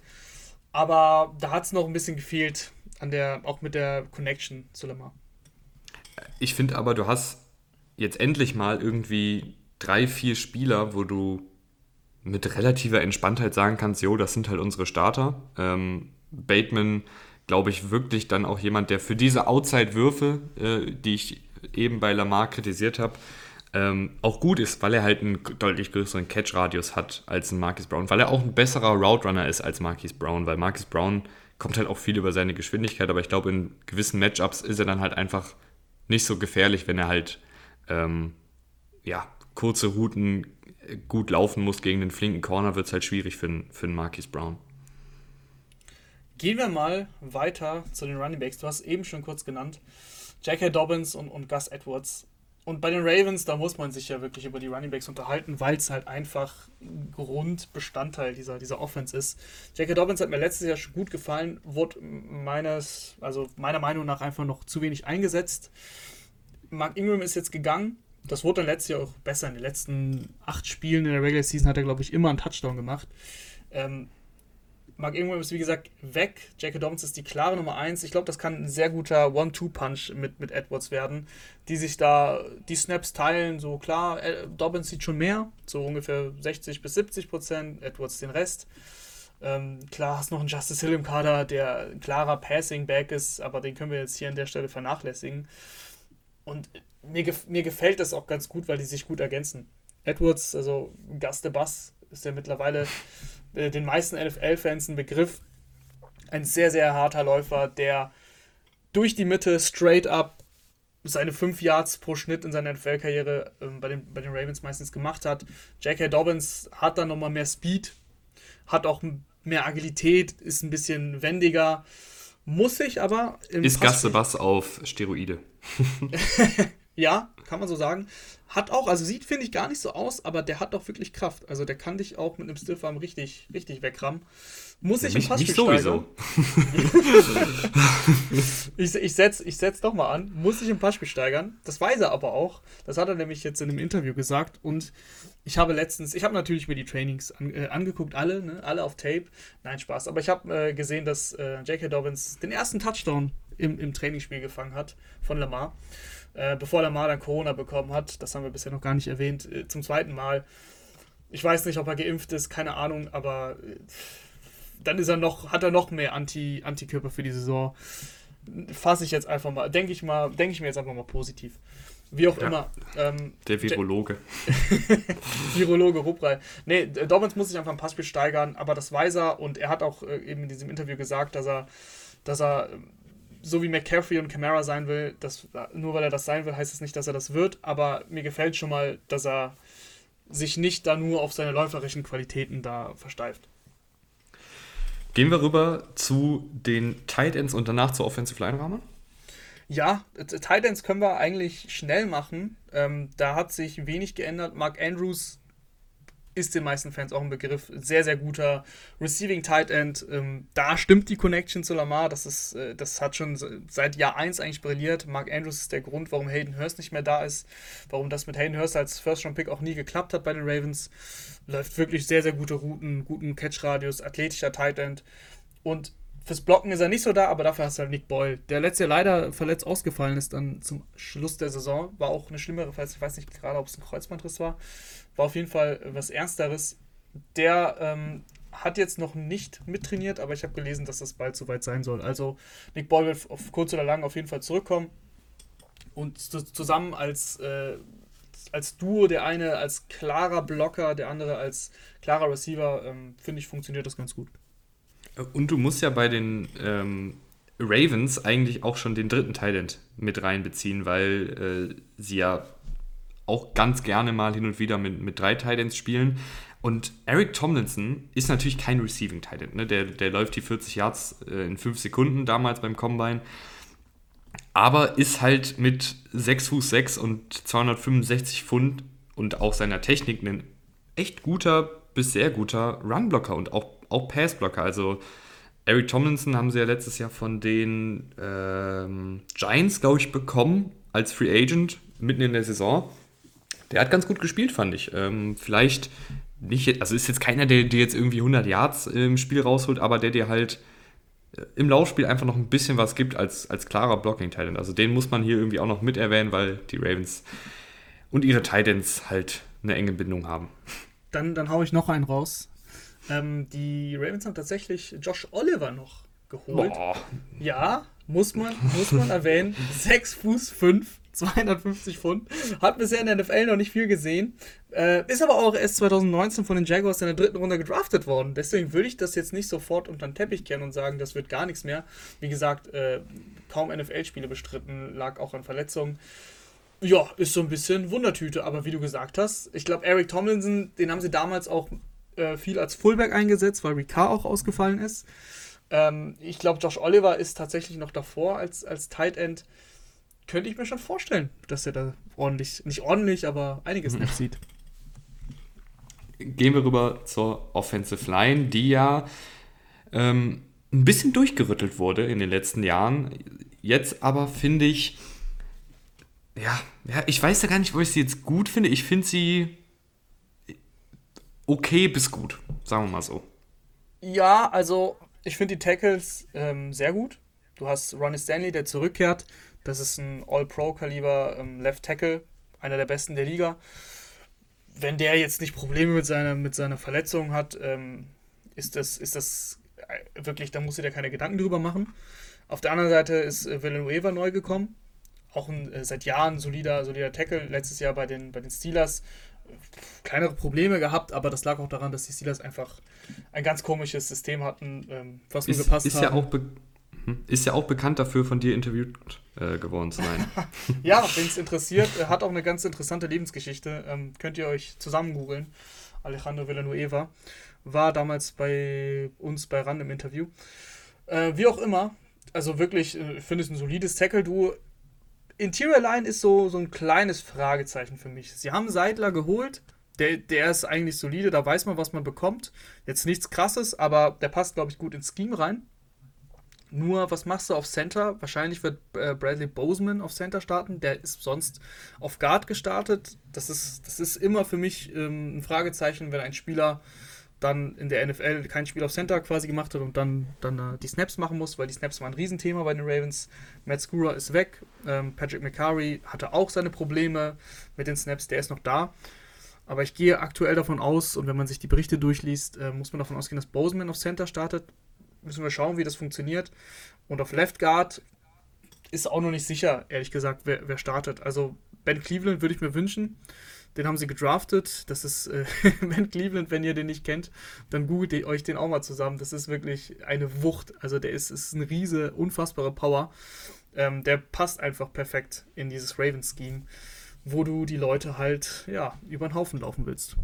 Ist, ist auch, finde ich, nicht, also klar, unfassbarer Schrank und unfassbar groß und der schwerste äh, Center-Guard, den die Ravens im Kader haben, aber hat auch, hat auch die Athletik, um halt auch in diesem Scheme zu funktionieren, wo halt auch viel mit Read Option geht, ähm, wo man halt auch als Offensive Liner viel in Bewegung ist. Ich glaube, dass Cleveland, also vom Potenzial her, sollte er starten.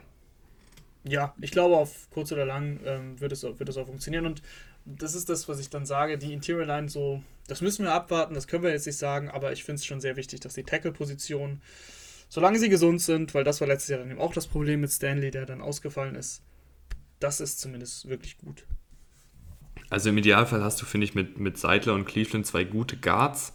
Ähm, aber klar, Center, ja, letzt, es kann eigentlich nicht so werden wie letztes Jahr, dass irgendwie jeder zweite Snap gefühlt ähm, versnappt wird. Aber ja, hoffen wir einfach mal, dass es ein bisschen konstanter wird. Ich glaube, dann, dann ist es ja schon getan, eigentlich. Ja, ganz genau, ganz genau. Letztes Jahr die Offensive Line war ein kleines Problem. Äh, nicht nur die Snaps, da war auch einfach das Laufblocking nicht mehr so gut. Aber das kann eigentlich nur besser werden. Gehen wir rüber zu, den, zu der Defense. Und da haben wir tatsächlich Breaking News. ja. Kurz bevor wir die Aufnahme gestartet haben, heute ist Samstag, ähm, haben die Ravens Justin Houston noch unter Vertrag genommen. Äh, Finde ich eine sehr gute Verstärkung, um das mal hier zu sagen. Ein Jahr, vier Millionen. Justin Houston ist natürlich ein bisschen in die Jahre gekommen, aber ich fand jetzt so in den letzten Jahren, wo er bei den Colts zum Beispiel gespielt hat, das sah immer noch gut aus und er kann immer noch einer Defense, einer Defensive Line wirklich äh, gut Pressure geben. Schadet auf jeden Fall nicht, ist ein günstiger Vertrag ähm, und du hast jetzt wirklich eine beefed up Defensive Line. Also Derek Wolf, ähm, Justin Houston, Brandon Williams, Calais Campbell, die sind alle was älter, ähm, aber die haben, die haben richtig was drauf und ja, Erfahrung sowieso. Du hast auch in, den, in der zweiten Reihe mit noch mit Justin Madubiki einen guten Spieler, wie ich finde, der in der Rotation auf jeden Fall reinkommen kann und da ein bisschen für Ärger sorgen kann. Aber diese Spieler, normalerweise haben die Ravens auch 3-4-System gespielt in der Defense, aber mit den Spielern kannst du eigentlich auch fast überlegen, ob du auf 4-3 switchst. Andererseits nimmst du dir ein bisschen von deinem flexiblen System, wenn du das machst. Deswegen weiß ich nicht, aber das Spielermaterial würde es hergeben ich denke mal, dass ähm, Don Martindale da eh so kreativ ist, dass er vielleicht in gewissen Situationen dann einfach auf 4-3 umstellt, weil du hast ja einen Calais Campbell, einen Justin Houston, einen Penel McPhee, das sind ja erfahrene Leute. Also wenn du denen jetzt sagst, wir haben hier ein paar Snaps, äh, die wir gegen Team XY gerne im 4-3 spielen würden, dann ist das ja für die kein Problem. Ja. Ähm, von daher glaube ich, dass das Scheme einfach noch noch ein bisschen multipler sein kann. Ich weiß nicht, ob das noch geht. äh, aber klar, du hast halt jetzt viele Erfahrene, die irgendwie ja alle schon so ein bisschen, ja, der, der, der Zahn der Zeit nagt äh, an ihnen. Also auch ein Calais Campbell ist halt nicht mehr der Calais Campbell von vor drei, vier, fünf Jahren.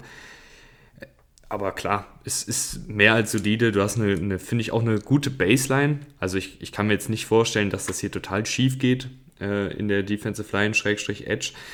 Und ich finde, dann hast du ja auch noch zwei Youngster. Du hast Jalen Ferguson, der finde ich immer wieder gute Sachen zeigt als Rotationsspieler und halt Odafe Oway. Ähm, auch hier die Houston-Verpflichtung äh, spielt da, finde ich, auch so eine kleine Rolle jetzt noch mit in der Evaluation, weil du hast mit Justin Houston einen unfassbar erfahrenen Edge-Rusher und Oway ist ja so ziemlich das Gegenteil, ist halt unfassbar explosiv, aber mit null Technik und null Feinschliff. Und Houston, vielleicht ist er dann auch ein bisschen so ein Mentor. Also man sagt das jetzt immer so leicht daher, aber ich kann mir wirklich eine, eine Welt vorstellen, in der Houston so ein bisschen dann die, die Fackel weitergibt nächstes Jahr. Ja, gerade in dem System bin ich gespannt, wie Away eingesetzt wird. Ähm, er kann ja eigentlich, also er kann nicht äh, Weakside Linebacker spielen, wo er dann teilweise in Coverage droppen muss. Die Rolle wird Thais Bowser einnehmen. Das, Thais Bowser ist ein sehr flexibler Spieler, der eben auch in Coverage ähm, standhalten kann. Owe wird dann wahrscheinlich eben in einem 3-4-System dann in die Interior Line rücken, als Interior Edge Rusher sozusagen. Äh, bin ich noch gespannt, wie das Ganze äh, schematisch funktionieren soll. Aber er hat auch nicht den Druck, dass er jetzt sofort was machen muss, weil du eben diese, diese äh, mega erfahrenen Spieler hast. Ähm, du hast einen äh, Ferguson, hast du ja gesagt, McPhee und eben Thais Bowser noch als, als Pass-Rusher. Das ist auch in der Tiefe wirklich gut. Äh, ich, ja, ja, ja. Ich finde es gut. Ich glaube, dass Oway ein bisschen. Ich könnte mir auch vorstellen, ich glaube, ich weiß nicht, ob sie ihn wirklich Inside stellen, weil dafür ist er, finde ich, ein bisschen zu schmächtig in dem Scheme. Ja, äh, du hast das Problem, wenn du ihn im Outside stellst, dass du teilweise in Coverage droppst. Das würde ich. Ja. ja. Weiß ich nicht, ob das so funktioniert. ja, vielleicht findest du ja irgendwie für ihn so einen Spot, wo er outside vom Tackle stehen kann. Also wirklich dann als, als klarer Edge-Rusher. Und dann halt auch klar ist, dass er den, den Passer rusht. Ja, vielleicht also, bei irgendwelchen dritten Downs, wo du ihn dann langsam ranführst. Don Martindale kriegt das schon hin. We trust in Don. Also das wird, das wird nicht das Problem sein, ähm, die Rolle für ihn zu finden. Aber in dem System, so grundsätzlich, muss man auf jeden Fall kreativ werden. Gehen wir rüber zu den Linebackern. Ähm, hier muss man sagen, hofft man, glaube ich, eher auf eine Entwicklung, weil Patrick Queen in seinem Rookie-Jahr sah einfach noch nicht so gut aus. Ähm, LJ Ford, wahrscheinlich der, der zweite Starter Inside, war okay, fand ich. Ähm, aber Patrick Queen ist hier der Spieler, auf den es ankommt. Ja, Patrick Queen ist wirklich abgefallen letztes Jahr. 22 Missed Tackles, äh, das ist wirklich ein erschreckender Wert, hat 85 Prozent der Pässe, die auf ihn quasi geworfen wurden, wo er der Verteidiger war, ähm, die sind angekommen, also das sah auch nicht so gut aus. Gegen den Lauf auch Probleme gehabt, eben mit diesen, kombiniert mit diesen Missed Tackles da ist auf jeden Fall viel Luft nach oben. Da muss was kommen, ähm, aber man kann das auch erwarten. Also ich glaube, schlechter wird es nicht. Äh, Patrick Queen zumindest als, als Pass-Rusher sah gut aus und im Ravens-System wirst du ja oft eben dann als Blitzer eingesetzt. Vielleicht äh, wird er sogar noch häufiger blitzen, wenn, wenn Don Martinell eben sieht, okay, boah, in Coverage irgendwie, das, das kriegen wir nicht hin. Aber er hat die Anlagen am College eigentlich gezeigt, dass er das kann. Deswegen glaube ich, dass er einfach ein bisschen Zeit brauchte. Und ich bin da optimistisch, dass es, dass es dieses Jahr besser läuft als letztes Jahr. Viel mehr muss man, glaube ich, zu den Linebackern nicht sagen, oder? Die sind in dem Scheme in Anführungsstrichen gar nicht so wichtig, weil viel über den Pass und über die Cornerbacks geht, war man. Ja, ganz genau. Also Malik Harrison hätte ich noch bei den Linebackern kurz genannt, auch letztes Jahr Rookie gewesen, auch ein bisschen holprig, aber auch da kannst du dir eine Entwicklung erhoffen. Äh, kam in der dritten Runde. Von daher mache ich mir da keine großen Sorgen. Ja, Secondary, die ist halt, die ist halt richtig gut. Und die muss auch gut sein, weil die Ravens letztes Jahr die höchste Blitzquote hatten tatsächlich mit 44 Prozent. Das heißt, ähm, die Corners und Safeties waren häufig in 1 gegen 1 Duelle verwickelt. Und da haben sie ihren Mann gestanden. Also Marcus Peters, klar dafür bekannt, dass er auch mal einen durchflutschen lässt, weil er zu sehr auf den Pick geiert, aber trotzdem ähm, ein guter, guter Cornerback. Äh, Marlon Humphrey, eigentlich der beste Corner, der auch super flexibel einsetzbar ist. Wenn sie mit zwei Corner spielen, spielt er outside. Wenn sie in einem Nickel-Set sind, rückt er in den Slot, weil Jimmy Smith dann outside rückt. Und äh, Marlon Humphrey, ich glaube, sein Spitzname ist auch Fruit Punch weil er neun Fumbles letztes Jahr unter anderem also kreiert hat. Neun Fumbles als Corner zu kreieren, das ist unfassbar gut. Also hat immer ein Näschen für den Football. Müsst ihr mal darauf achten, wenn Marlon Humphrey jemanden tackelt, haut er immer auf den Ball. Neunmal hat es geklappt. Äh, das ist einfach, das gibt dir als Defense so viel, wenn du so Turnover kreieren kannst. Tavon Young habe ich noch gar nicht genannt, ist auch ein solider Corner, der in dieser, in dieser Secondary halt ein bisschen abfällt dann. Äh, Sean Wade haben sie, haben sie gedraftet. der hört gar auch, nicht mehr auf. Ja, der auch als, als äh, der Stil galt, wäre letztes Jahr gedraftet worden, äh, galt er als First-Round-Pick, jetzt hat er die Saison ein bisschen verhunzt, war plötzlich nur noch Fünft-Runden-Pick, aber ähm, der hat im Slot auch gut ausgesehen. Du hast unfassbar viele Optionen die Ravens, auch die, die Spieler in der Ravens Secondary für gewöhnlich, wir kommen gleich noch zu den Safeties, die entwickeln sich einfach auch gut in diesem mhm. Scheme. Und deswegen bin ich da auch wirklich guter Dinge bei den jungen Spielern, bei dem Sean Wade, dass er sich in diesem Scheme auch entwickelt und mit diesen Spielern, von, der, von denen er lernen kann. Ja, ich glaube, du hast, hast, hast du Jimmy Smith auch ausreichend gelobt, weil der gefällt mir auch immer gut. Ja, ich habe Jimmy Smith nur einen Nebensatz erwähnt, äh, ist halt ein alter Veteran, aber ein richtig, Ja, richtig aber ein richtig guter. Ähm, wenn der nicht Ja, so ich sag dir auch, warum ich den Ja, gut finde. Weil ähm, ich finde, das ist jemand, den kannst du überall einsetzen. Also der hat ein bisschen Free Safety gespielt, der hat Outside gespielt, Cornerback und ist, finde ich, so eine Matchup-Waffe für die Defensive. Klingt jetzt irgendwie ein bisschen komisch für jemanden, der irgendwie, weiß nicht, 33 Jahre alt ist. Äh, Aber ich habe, wenn ich die Ravens Defensive sehen, bei bestimmten Spielen kommt dann Jimmy Smith nur aufs Feld, um mal für ein paar Snaps den Tight End auf einmal in Man Coverage zu nehmen oder dann auf Free Safety zu rücken oder dann auf Outside Cornerback in bestimmten Packages zu stehen. Also Jimmy Smith, obwohl er erst rein, obwohl er schon 33 ist, irgendwie noch so ein variables Puzzlestück für Martindale und die Art und Weise, wie sie ihn nutzen, finde ich wirklich echt gut. Ja, sehr spielintelligent. Und ähm, was ich eben meinte mit, den, mit, der, mit der Entwicklung bei den, bei den Ravens Secondary-Spielern ist dann einfach in der, in der ähm, Safety-Riege zu sehen. Mit Chuck Clark und Deshaun Elliott hast du zwei Namen, die du vielleicht gar nicht so auf dem Schirm hast, wenn du nicht die Ravens verfolgst. Aber Chuck Clark ähm, hat sich richtig gut gemacht in dem, in dem 2019er Jahr, neben ähm, damals noch Earl Thomas. Earl Thomas ist dann gegangen und plötzlich war ein Elliott da, der auch wirklich gut gespielt hat. Du hast mit Chuck Clark und Elliott zwei nicht wirklich sehr erfahrene Spieler, aber die machen ihren Job einfach grundsolide. Also mehr kannst du da auch gar nicht erwarten. Elliott ist ein Spieler, der ein Hard-Hitting Safety ist, hat im Laufspiel alles im Griff, Passspiel ist auch okay. Das gefällt mir einfach im, in diesem Paket zusammen gut. Ähm, auch in der Tiefe. Mit einem Anthony Levine Senior haben sie noch einen äh, erfahrenen Spieler, der auch reinrücken kann. Das ist schon wirklich gut. Und ich glaube, äh, sie haben ja noch Brandon Stevens gedraftet in der dritten Runde und der ist hier noch als Cornerback angegeben. Ich habe aber auch gelesen, Rahman, ich lese auch die Training Camp Reporter, äh, d- dass sie ihn eher als Safety einsetzen und da finde ich ihn auch besser, weil er ist ähm, sehr, sehr, also nicht sehr, sehr groß, aber schon groß und ähm, gut gebaut von, vom Gewicht her für einen Cornerback aber ist halt noch sehr, sehr. Also er hat nicht sonderlich viel Spielintelligenz, weil er halt noch nicht lange Cornerback spielt und dann den Move auf Safety zu machen, wo es jetzt nicht ganz so wichtig ist, ähm, dass du der unfassbar flexible, äh, der, dieser unfassbar agile Cornerback bist oder der diese. Jetzt verhaspel ich mich hier total. Was ich sagen will, auf Safety ist es nicht so wichtig, dass du nicht total spielintelligent bist, gerade als Box-Safety. Ähm, und er hat halt die Athletik. Vielleicht ist da auch noch was da, wenn ein Chuck Clark oder ein Deshaun Elliott ausfällt. Ähm, bin ich mal gespannt. Reden wir noch über den besten Kicker der Liga? Kann man machen. Ja, müssen wir nicht viel drüber reden. Justin Tucker ist einfach, ist einfach eine Legend. Der ist Re- einfach Reden eine wir Legend. noch drüber? Machen wir? Nee, müssen wir nicht viel drüber reden.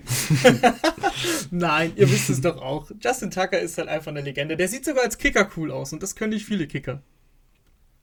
Ja, aber es ist tatsächlich äh, etwas, bei den Ravens muss man sich da keine Sorgen drüber machen. Und es ist ja ganz oft so, dass die Spiele ähm, mit wenigen Punkten entschieden werden. Letztes Jahr war es, glaube ich, einmal so, dass Tucker irgendwie einen extra Punkt verschossen hat und sie deshalb verloren haben. Wenn ich mich Uff. nicht irre. Ähm, also in den Playoffs Irgendwas hat er, hat er zwei ich. Kicks sogar vergeben. Das lag aber an diesem krassen Wind in Buffalo. Äh, ich, ich weiß nicht, ob da ein Extrapunkt war, wo sie verloren haben. Ich erinnere mich nur an den Kick gegen die Browns aus über 50 Yards. 55 waren es, glaube ich. Der war zum Sieg. Ja, siehst du, dann, dann nehmen Ja. wir das doch lieber als, als Happy End. Ähm, und ich glaube, ich schleime mich jetzt auch bei dir ein, wenn ich sage, dass die Ravens mit 13 und 4 bei mir die Division sogar gewinnen. Ja, äh, dann schleimst du dich wirklich äh, bei mir ein, weil ich komme nur bei 12,5 raus tatsächlich. Ähm, es ist vieles gut, aber ich sehe die Ravens, also vielleicht bin ich auch extra noch nicht so optimistisch. Ich will noch ein bisschen abwarten, wie sich das alles fügt. Offensive Line, wie sich die fügt, wie das mit den Receivern klappt und so weiter und so fort. Potenzial ist natürlich da. Das ist, das ist klar für 13 Siege. Ich habe jetzt auch 12-5, natürlich kannst du auch da 13 Spiele gewinnen. Aber der Spielplan, sie spielen wie jedes Jahr gegen die Chiefs und das sah bisher noch nicht so gut aus. Ähm, deswegen, man muss schon, man muss schon mit ein paar Niederlagen rechnen. In der Division hast du die Browns, die ja auch alles andere als leicht sind. Deswegen komme ich bei 12-5 raus. Dann lass uns doch jetzt zum letztjährigen Division-Sieger rübergehen, zu den Pittsburgh Steelers. Und ich glaube, für Pittsburgh Steelers-Fans wird das jetzt nicht so schön. Ähm, ist jetzt einfach meine, meine, mein Bauchgefühl. Und die Steelers sind noch im, im Win-Now-Modus, zumindest vom, vom Mindset her. ja, das, darauf liegt die Betonung. und dieser Win-Now-Modus, der fängt an mit Big Ben. Ja, der fängt an mit Big Ben und das ist für mich ein Fehler. Ähm, Big Ben hat auf Gehalt verzichtet, klar. Es war klar, dass es sonst nicht funktioniert. Das ist passiert, aber ich glaube einfach, dass Big Ben jetzt, für Big Ben geht es nur noch bergab, ehrlich gesagt, meiner Meinung nach. Der Arm macht nicht mehr so mit, der ganze Körper macht nicht mehr so mit und das weiß er auch. Und das war auch der Grund, warum er letztes Jahr ähm, zwei Drittel seiner Pässe nicht weiter als neun Yards downfield geworfen hat. Das müsst ihr euch mal auf der Zunge zergehen lassen. Ähm, das ist einfach ein, ein, Wert, mit dem du keine NFL-Spiele auf Dauer gewinnen kannst. Sie haben das lange gemacht, sie standen ja sogar 11-0. Aber obwohl sie 11-0 standen, haben wir hier und auch bei anderen Podcasts oder NFL oder in anderen NFL-Artikeln, wo auch immer, habt ihr gelesen, dass, dass die Steelers gar nicht so gut sind, wie der Rekord scheint. Und dann haben sie es ja auch gezeigt. Sind, glaube ich, dann nur 12-4 gegangen und in den Playoffs sang- und klanglos gegen die Browns ausgeschieden.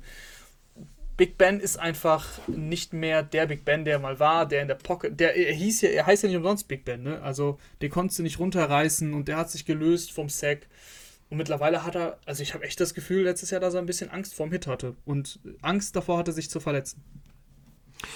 Ich finde, das größte Problem ist einfach, dass du mit Big Ben unfassbar ausrechenbar mittlerweile bist. Weil Big Ben früher, er war ja nie jetzt, klar, er ist, er ist was älter und er ist erfahren, aber er war ja trotzdem nie dieser Quarterback, der jetzt irgendwie eine Defensive total zerlegt äh, mit seiner Spielintelligenz und weil er die Defensiven so gut lesen kann und weil er turnoverfreien Football spielt, das war ja nie Big Ben. Big Ben war ja immer viel Gunslinging, aber halt auch eben akkurates Gunslinging meistens. Mhm. Ähm, und halt eben auch Downfield, was jetzt total abhanden gekommen ist, weil die, die Steelers haben einfach Downfield nicht mehr sonderlich viel gemacht, gerade in der zweiten Saisonhälfte. Und das hat dazu geführt, dass die Defensiven einfach gesagt haben, okay, dann schlag uns halt im Kurzpassspiel, wir bringen alle Spieler gefühlt in die Box, spielen Press Coverage und dann guckst du mal Big Ben, wo, wo die Reise hingeht. Ähm, ich suche gerade noch nebenbei raus, was die durchschnittliche Tagetiefe war, aber sie war auf jeden Fall nicht tief. Das weiß ich noch. Ich habe da irgendwann mal ähm, das schon mal rausgesucht gehabt. Wie dem auch sei. Ähm, es reicht dir, dass zwei Drittel aller Pässe nicht mal weiter ja. als neun Yards fliegen. Also, das ist einfach. Durchschnittliche Tagetiefe war, war 7,4, jetzt habe ich es hier. Und Big Bens Durchschnitt äh, ist halt 9,2. Das klingt jetzt erstmal nicht viel, aber es sind halt mehr als anderthalb Yards pro Pass, die er kürzer wirft, sozusagen. Mhm. Ähm, und ich finde, bei Big Ben ist zudem das Problem, er, schränkt die Offensive ein, weil er halt nicht mehr so dieses krasse tiefe Passspiel aufziehen kann. Okay, dann geht das halt nicht. Aber er hat ja auch irgendwie diese generelle Abneigung gegen Play-Action. Und das heißt, du hast jetzt irgendwie jemanden, der weder Play-Action machen will, der nicht läuferisch was kann und der nicht tief gehen kann. Und das ist dann schwierig, da irgendwie eine, eine kompetente Offensive aufzustellen. Ja, vielleicht verändert sich das jetzt ein bisschen noch mit Najee Harris, den sie ja geholt haben. Sie wollen ja mehr laufen, das haben sie wirklich jetzt häufig betont. Sie wollten Najee Harris haben, den haben sie bekommen. Sie haben einen neuen Offensive Coordinator. Äh, Randy Fischner ist weg. Matt Canada ist da. Ich weiß nicht, ob das so viel ändert, um ehrlich zu sein. Ähm, Matt Canada hat jetzt in einem Interview gesagt, er will die Offense so gestalten, wie Big Ben es will. Und ähm, ja, wahrscheinlich wird sich da nicht so viel verändern. Matt Canada ist der Quarterbacks-Coach vom letzten Jahr. Du hast jetzt auch keinen von extern, sage ich mal, geholt. Du hast jetzt nur deinen Quarterbacks-Coach befördert. Ich bin da extrem skeptisch. Ähm, sie wollen mehr laufen, aber klappt das Laufen mit dieser Offensive Line? Womit willst du anfangen? Mit der Offensive Line oder mit ja, den Running Backs? mit der Offensive Line. Hm. Ich, ich glaube, ich hätte nicht gedacht, dass ich jemals über die Steelers sowas sage, aber die Steelers haben vielleicht auf dem Papier die schlechteste Offensive Line der Liga. ähm, Jetzt kommt Feuer Nee, wirklich. ja, ja sie, ist, ist Steelers, schlecht, sie ist schlecht, ja. Und das Ding ist, die Steelers hatten einen, einen Offensive Line Coach, der jetzt bei den Broncos der Offensive Line Coach ist, dessen Name mir gerade ent, entfallen ist. Aber der war, ist vor zwei, drei Jahren bei den Steelers gegangen. Und unter ihm haben sich immer viele Offensive Liner gut entwickelt. Man guckt sich einen Villanueva an, einen Pouncey, einen De Castro. Die haben ja wirklich immer viele gute Offensive Liner gehabt. Aber irgendwie, die letzten Jahre war diese Offensive Line dann einfach nicht mehr so gut. Ähm, letztes Jahr haben sie mit Kevin Dodson einen, einen, echt guten Guard gefunden in der vierten Runde, der auch gut gespielt hat. Aber ich finde, man kann ein Argument machen, dass außer Kevin Dodson alle vier Positionen ein kleineres oder größeres Fragezeichen sind. Ich gehe es mal durch. Du fängst an auf Left Tackle mit Okorofor. Okorafor. Ne? Ja, richtig. ähm, auch der jemand, wo man sich irgendwie immer erhofft hat, dass er mal diesen nächsten Schritt macht, diese Entwicklung macht. Bisher hat das noch nicht gemacht. Auf Left Guard ist Kevin Dotson, über den müssen wir uns, glaube ich, wenig Sorgen machen. Der hat schon gut gespielt in seiner Rookie-Saison. Auf Center wahrscheinlich Kendrick Green, einen Drittrunden-Pick mit, mit einer Menge Athletik, aber eben schmaler, schmächtiger, kleiner. Ich weiß nicht, wie das funktioniert, wenn, wenn sie diese traditionellen Dropback-Passes machen. Ähm, Kendrick Green wäre vielleicht für mich eher ein Center, der in einem Scheme wie beispielsweise bei den Ravens gut funktionieren würde, wo er halt viel in Bewegung ist, aber nicht dieses klassische Pass Protection. Ich muss jetzt einfach den gegnerischen Defensive Tackle irgendwie stoppen. Auf Right Guard hast du Trey Turner. Und Trey Turner bringt zwar fünf Pro Bowls mit, aber nicht sonderlich viel Qualität, wenn man ehrlich ist. War lange bei den Panthers, hat auch die Anlagen dazu, aber ich weiß nicht, ob es bei ihm Verletzungen sind. Letztes Jahr war er verletzt, aber ich habe auch immer das Gefühl, dass so ein bisschen, und ich unterstelle ihm jetzt natürlich was, was total arrogant klingt, wenn ich das hier aus, dem, aus der Eichstätter Kommandozentrale sage. Ich habe das Gefühl, der ist manchmal ein bisschen lustlos. Und irgendwie auch nicht so, so gut, wie er sein könnte. Ähm, letztes Jahr dann auch verletzt gewesen und wenn er gespielt hat, auch nicht gut gespielt. Und dann hast du auf Right Tackle Zach Banner, der halt irgendwie okay ist, aber jetzt auch nichts Dolles. Also ja, jetzt habe ich meinen Monolog über die, die Steelers Offensive Line beendet. Rahman, ich bin äh, mehr als skeptisch. Ich auch, vor allem, weil es halt komplett alles neu durcheinander gewürfelt wird. Wir haben es eben gesagt bei den Browns, da bleibt alles zusammen. Das ist gut, das ist wichtig. Und jetzt hast du eine komplett durcheinander gewürfelte Offensive Line, die so natürlich auch nicht zusammengespielt hat, logischerweise, weil viele Spieler neu sind. Aber auch ein ähm, Okorofor, der hat Right Tackle gespielt, der springt jetzt auf Left Tackle. Zach Banner hat letztes Jahr kaum gespielt. 2019 sah es ganz okay aus, aber wie gesagt, letztes Jahr kaum gespielt. Jetzt ähm, spielt er dann dauerhaft Right Tackle. Trey Turner ist neu.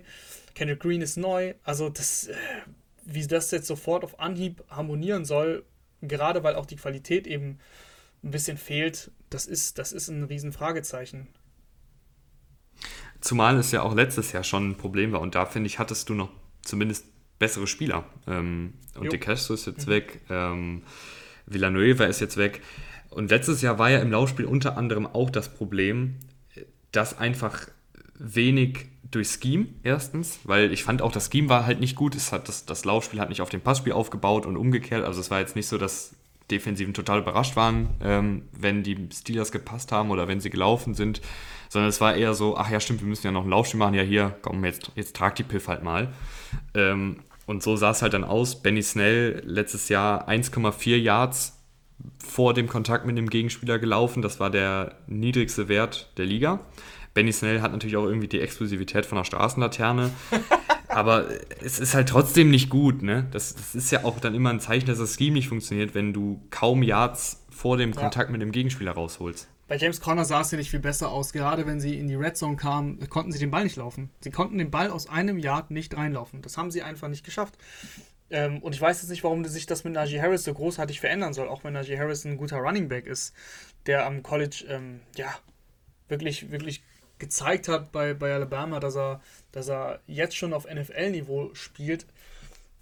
Das Problem ist einfach, dass die Offensive Line da viel mehr ausmacht im Laufspiel als, als der Running Back und die Steelers haben ihre Prioritäten einfach falsch gesetzt. Also das klingt jetzt auch wieder leicht, das hier zu sagen, äh, aus meiner Position, aber da bin ich ja, glaube ich, nicht der Einzige mit der Meinung. Sie hätten mehr in die Offensive Line stecken müssen, haben sie nicht gemacht. Sie haben Najee Harris ist die, die Lösung für alle Probleme, so kommt es mir so vor.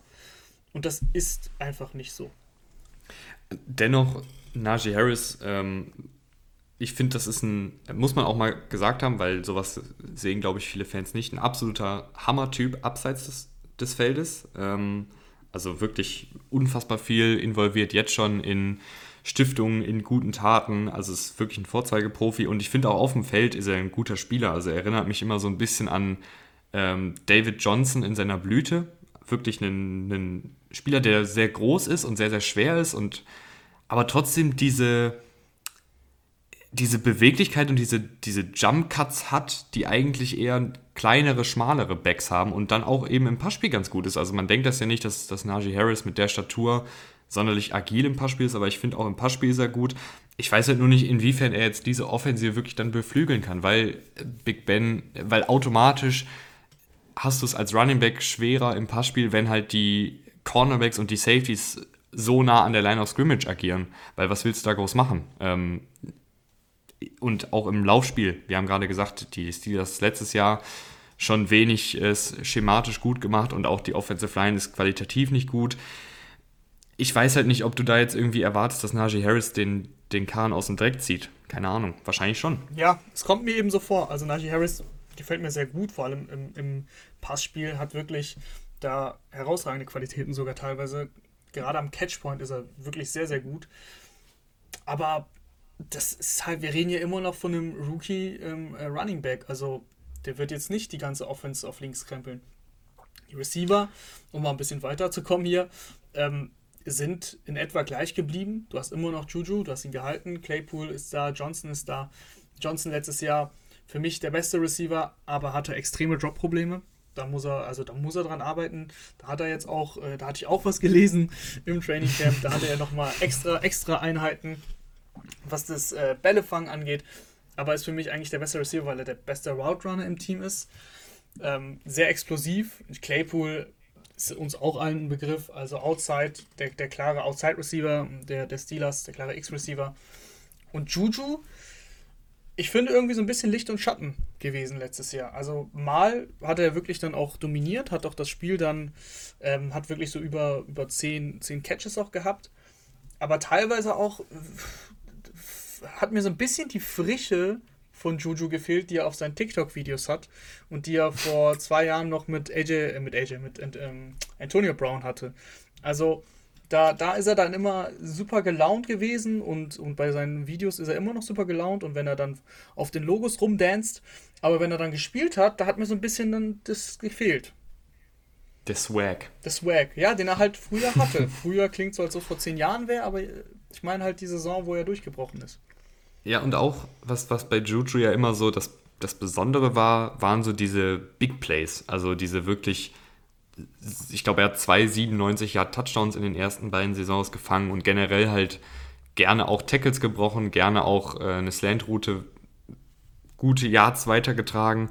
Und das finde ich fehlt echt so ein bisschen. Und ich glaube, dass Juju jetzt irgendwie dann auch sich so eingependelt hat, als jemand, der nicht der beste Route Runner ist, nicht der explosivste Receiver, nicht der schnellste Receiver, nicht der größte, nicht der stärkste und auch nicht der mit den sichersten Händen, sondern halt einfach jemand, der ganz gut ist, aber wahrscheinlich dann nie mehr. Also ich, ich glaube, das ist halt ein, Nummer 2 Receiver, was ja auch nicht schlecht ist, aber so dieser klare Nummer 1 Receiver, den man sich vielleicht irgendwo erhofft hatte, als dann, dann Antonio Brown gegangen ist, zu dem ist er jetzt, glaube ich, nicht geworden. Und ich glaube, zu dem kann er auch dann irgendwie nicht werden. Also das sind dann eher so Spieler wie De Deontay Johnson, vielleicht auch ein Chase Claypool, die sich da als Nummer 1 Receiver mit ein bisschen mehr Spielpraxis beziehungsweise mit ein bisschen weniger Drop-Problemen ähm, etablieren können. Und ich finde auch James Washington ist ein guter Receiver. Also du hast hier eigentlich Stand heute vier gute Nummer 2 Receiver. Auf Titan ist es auch ähm, sehr solide. Eric Ebron ist ein klarer Pass-Catching Tight End, wird jetzt nichts im, im Blocken rausreißen, was vielleicht auch ein Problem war letztes Jahr beim Laufspiel, dass dein Tight End auch nicht blocken konnte. Das hat sich dann so durch die ganzen Spieler gezogen. Du hast Pat Fryermuth gedraftet, der kommt noch dazu. Also auf Tight End bist du eigentlich ganz, ganz gut besetzt. Ja, Fryermuth war ja wirklich jemand, der mir total gefallen hat vor dem Draft, als so dieses Komplettpaket aus, ähm, ich, ich block mir meinen Arsch ab, aber ich renne dich auch rüber, wenn ich den Ball, den Ball habe. Ähm, solider Route Runner, solide Hände, gut nach dem Catch. Also ich, ich kann mir vorstellen, dass Fryermuth auf kurz oder lang in dieser Saison schon Ebron dann ablöst als, als Nummer 1 Tight End. Aber auch hier ist halt die Frage, ich, ich ich traue halt einfach Big Ben diesem Scheme nicht zu. Ich weiß, wir kommen da irgendwie immer wieder drauf zurück, aber es, es hat halt logischerweise Einfluss auf, auf alles andere. Wenn du ähm, einen Quarterback hast, der dafür sorgt, dass die Defensiven sich auf das Kurzpassspiel einstellen, dann bringt es dir halt nicht so viel, wenn du einen, Thailand hast, der zwei Yards nach dem Catch kreieren kann, aber wenn dann schon drei Spieler auf ihm drauf liegen, nachdem er den zwei Yard Pass gefangen hat, dann, dann bringt es halt nichts. Weißt du, ich finde, du hast hier wenig. Du hast sogar das Spielermaterial, also ein James Washington, ein Chase Claypool, auch ein Deontay Johnson die, und auch ein Juju, die können ja das Feld strecken mit ihrer Geschwindigkeit. Aber wenn die Defensiven einfach sagen, ey, der Big Ben da hinten, der wirft die Piff eh nicht 40 Yards tief, müssen wir gar nicht groß drauf achten dann, dann bringt es halt alles nichts. Ich bin jetzt so mega negativ, aber irgendwie. Ja, so ist es aber. So ist es ich, im Endeffekt. Ich ahne ein bisschen Böses, ehrlich es, gesagt. Es bringt ja nichts, die besten Skill-Position-Spieler der Welt zu haben, wenn dein Quarterback sie nicht nutzen will und dein Offensive Line deinem Quarterback nicht hilft. Also, das ist ja dieses Gesamtkonstrukt, was. Nicht nur Big Ben ist das Problem, die Offensive Line ist auch ein Riesenproblem. Und das in Kombination, ja, schwierig. Aber schwierig ist nicht die Defense, um, mal, um mal rüber zu gehen. Ähm, bevor, bevor wir über die Defensive reden, du hast Rahman, noch was? ich weiß, das haben wir, ja, ja das, das haben wir irgendwie gar nicht ähm, besprochen bisher. Mhm. Aber wenn ich eine Offensive bin und in dieses Steelers Stadion komme, was vollgepackt ist und danach sieht es nächste Saison aus, und dann gegen diese Defensive spielen muss und es ist Dritter und Lang, dann äh, bin ich da sehr ungern in dieser Position als Offensive. Äh, inwiefern findest du beeinflusst das so ein bisschen auch die Leistung der Defensive, wenn das Stadion voll ist, wenn es dann laut wird und wird es dann echt so unangenehm, dass die Offensiven sich verschlechtern können, beziehungsweise die Defensive sich verbessern kann? Ja, ich würde nicht sagen konstant, aber bei einzelnen Plays auf jeden Fall. Also Klar, wenn du einen Dritter und Zehn hast, bist du sowieso schon unter Druck als Offense und dann wird es richtig laut und die Defense pusht sich daran auf, dass das jetzt auch Third Down ist, dann schreit das nochmal der Stadionsprecher und die Schilder werden hochgehalten. Klar, das gibt dir einen kleinen Push, aber du gehst jetzt nicht ähm, durch die Saison, weil du die besten Fans hattest, gewinnst du nicht den Super Bowl. Also es, es kann einen Einfluss haben, aber jetzt nicht dauerhaft. Dann gehen wir jetzt nochmal die Defensive durch und bei den Steelers startet es ganz klar upfront. Upfront, das ist ähm, sehr gut, muss man so sagen. Stefan Tuit, äh, Alualu haben sie auch gehalten, ihren Nose Tackle, der gerade in der Laufverteidigung sehr, sehr gut war. Cameron Hayward ist ein extrem guter Pass-Rusher, kann aber auch den Lauf stoppen. Und dann haben wir noch gar nicht über TJ Watt gesprochen, der einer der besten Pass-Rusher der Liga ist. Sie spielen auch ein 3-4-System, das heißt, TJ Watt ab und zu auch in Coverage zu finden, was äh, jedes Mal eigentlich ein Grauen ist. Nicht, weil er das so schlecht macht, er macht es nicht gut, aber, aber es ist ein Grauen, weil jeder Snap, wo er nicht den Quarterback jagt, ist ein verschwendeter Snap. So ist aber das Spielsystem im Endeffekt, deswegen ähm, ja, kann, man da, kann man das nicht ändern. Sie haben Bud Dupree verloren, aber sie haben jetzt auch einen neuen Spieler geholt mit Melvin Ingram. Und ich finde, das ist eine richtig gute Verpflichtung. Melvin Ingram ist nicht mehr der alte Melvin Ingram, der vor drei Jahren ungefähr bei den Chargers war.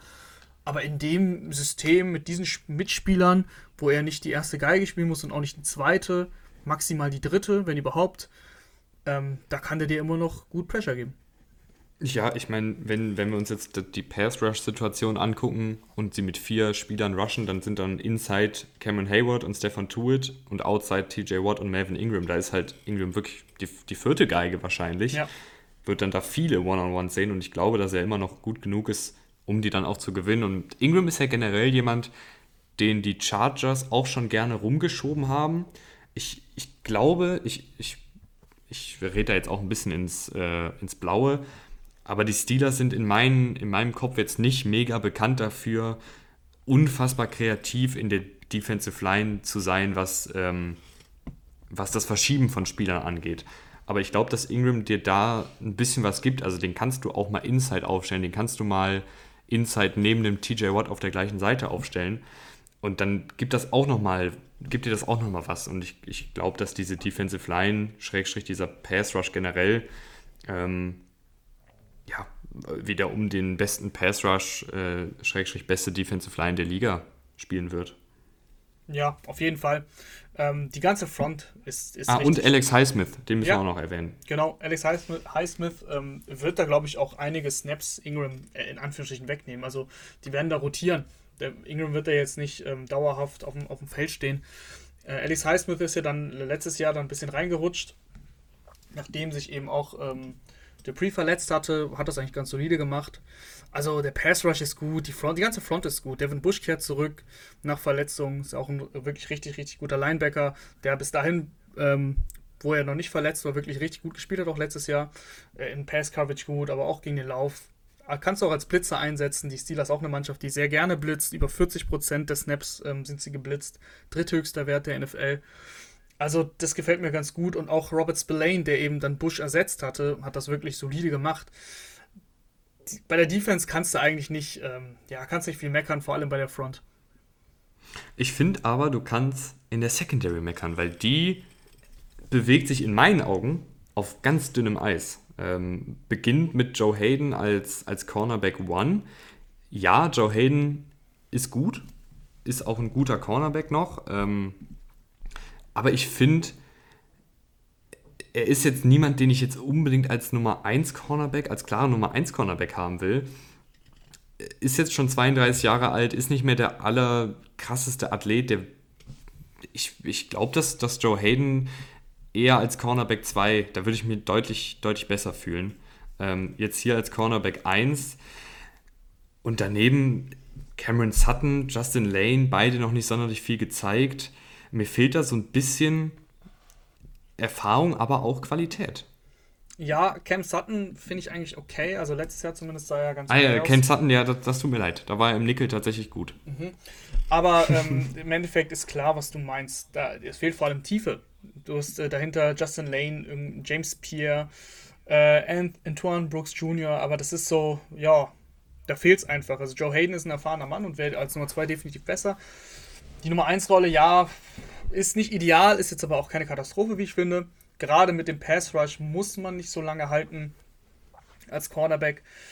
Aber auch wer, wer spielt im Slot? Auch eine, auch eine Frage. Ähm, Cameron Sutton wahrscheinlich, das, das hatte ich mir jetzt hier aufgeschrieben. Cameron Sutton, ja, weil ich glaube, äh, Cameron Sutton könnte auch Outside spielen, weil dir ja die Spieler ausgehen. Und ich könnte mir auch vorstellen, dass Terrell Edmonds häufiger ins Slot rückt. Das hat er letztes Jahr gemacht, bei, auch bei 200 Snaps das könnte ich mir auch vorstellen, weil du eben Sutton dann vielleicht auch Zeit brauchst. Ich wüsste nicht, wen sie sonst auch Zeit aufstellen, ehrlich gesagt. Wenn Aber willst du Terrell Edmonds, den Strong Safety, in, in den Slot stellen? Hat er letztes Jahr gar nicht schlecht gemacht, tatsächlich. Also, ähm, wenn du Cover One spielst, kannst du das machen. Dann hast du Minka Fitzpatrick als Free Safety, der ja auch gut genug ist, um den tiefen Raum alleine abdecken zu können. Und dann hast du ja jemanden mehr in Coverage und dann könntest du mit Terrell Edmonds im Slot spielen sagen wir so, ich, ich will aber dann nicht Terrell Edmonds äh, 1 gegen 1 gegen irgendeinen Slot-Receiver haben. Ja. Also vielleicht dann gegen, gegen einen Teil. Ich sage nicht, dass es ideal ist. aber wie gesagt, haben sie letztes Jahr auch häufiger so gespielt. Und ich wüsste nicht, also Cameron Sutton, wenn er dann das macht, wer spielt denn dann auch Zeit? Hast du da eine Lösung für mich? Ich glaube, sie hoffen sich, dass Justin Lane den, den Schritt nach vorne macht, ehrlich gesagt. Ja, aber ja gut, du hast es ja schon so schön formuliert. Ganz, ganz dünnes Eis in der Secondary der Steelers. Auf Safety wird es aber dann äh, ziemlich festes Eis in meinen Augen. Ja, mit Fitzpatrick hast du, wie gesagt, eine Waffe, die auch äh, bei Cover-One-Situationen äh, ganz easy da hinten verteidigen kann. Der hat die Reichweite, der hat die Skills, ähm, der weiß genau, der weiß genau, was, was, was der Quarterback macht, der kann den Quarterback lesen. Und der hat auch die Ball-Skills, also wie viele Interceptions der allein bei den Steelers gefangen hat. Das ist schon wirklich extrem gut.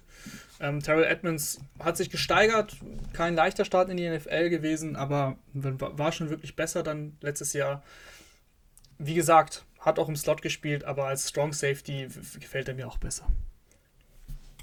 Ich finde aber, da mit den beiden machst du nichts falsch. Also Edmonds hatte auch in seinen ersten beiden Saisons Schwierigkeiten in der Pass-Coverage letztes Jahr, dann auch echt einen Schritt nach vorne gemacht. Ähm, und Minka Fitzpatrick, ja, wird auch gefühlt jede Saison noch ein bisschen besser. Ähm, ist ein gutes, nee, ist ein sehr gutes Duo, würde ich sogar sagen. Kann man auf jeden Fall so sagen. Also die Safeties werden dir nichts kaputt machen. Die Cornerbacks könnten für Schwierigkeiten sorgen in einer sonst wirklich guten Defense. Ich würde sagen, wir gehen rüber zur Bilanz. Und bevor ich die jetzt sage, ähm, ich war jetzt sehr, sehr kritisch, aber ähm, irgendwie sind die Steelers ja auch so ein Team, was viel über diese Mentalität, über diese Culture, die ja auch durch Mike Tomlin etabliert wurde, kommt.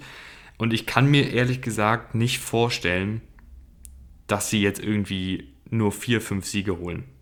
ich kann es ich mir einfach nicht vorstellen. Auch wenn das Spielermaterial vielleicht nicht so gut ist, glaube ich, dass Mike Tomlin und sein Coaching-Staff schon in der Lage sind, hier und da noch ein bisschen was rauszukitzeln. Ich gebe ihnen da vielleicht jetzt auch ein bisschen zu sehr Vorschusslorbeeren, aber die Steelers gehen bei mir 8 und 9, was ja, finde ich, jetzt keine schlechte Bilanz ist, dafür, dass wir jetzt so kritisch waren. Ja, ich habe tatsächlich auch 8 und 9. Ähm, man, muss, man muss immer unterscheiden bei so Bewertungen, die wir hier abgeben. Wir reden so fast eine halbe Stunde über jedes Team. Und da haben wir immer verschiedene Ansätze. Bei dem einen Team sind wir deutlich freundlicher, bei dem anderen Team sind wir deutlich strenger. Und das liegt jetzt nicht daran, dass äh, wir das eine Team überhaupt nicht mögen oder das andere Team abfeiern, sondern Erwartungen sind im Endeffekt das Kriterium, wie wir, wie wir über so ein Team reden. Und die Erwartungen bei den Pittsburgh Steelers sind erstmal von ihnen selber hochgesetzt. Sie haben gesagt, sie sind im Win-Now-Modus, sie wollen mit Big Ben äh, verlängern, er soll bleiben, sie wollen kein, ähm, kein Rebuild. Und deswegen müssen wir schon mal mit hohen Erwartungen daran gehen. Und zweitens waren sie ja jetzt auch in den letzten Jahren eigentlich immer recht gut. Letztes Jahr haben sie ihre Division gewonnen. Das ist ja logisch, dass wir dann über ein 12-4-Team reden, was sich jetzt aber um vier Spiele, äh, also vier Siege verschlechtert. Und dann muss man über so ein Team negativ reden, auch wenn es dann immer noch acht Siege sind. Und damit, Rahman, ist unsere Division Preview-Reihe zu Ende. Ich hoffe, es hat euch gefallen. Wie gesagt, äh, wir freuen uns da immer gerne, äh, wir freuen uns da immer, wenn ihr uns bei Social Media und Co. unterstützt. Ähm, ansonsten geht es dann nächsten Montag weiter. Mit was genau wissen wir noch nicht. Ähm, aber es geht auf jeden Fall weiter. Es geht immer weiter. Ja, aber mit was genau müssen wir uns noch überlegen. Gut, dann Rahman, ähm, schönen Restabend noch. Wir nehmen es hier an einem Samstag auf. Wenn jetzt aus irgendeinem Grund die Steelers morgen noch einen Quarterback äh, verpflichten und Big Ben entlassen, dann tut es uns haben, leid. Wir haben noch nicht über Dwayne Haskins geredet, aber das lassen wir. An einer anderen Stelle vielleicht. Gut, Rahman, dann bis dann. ciao, ciao.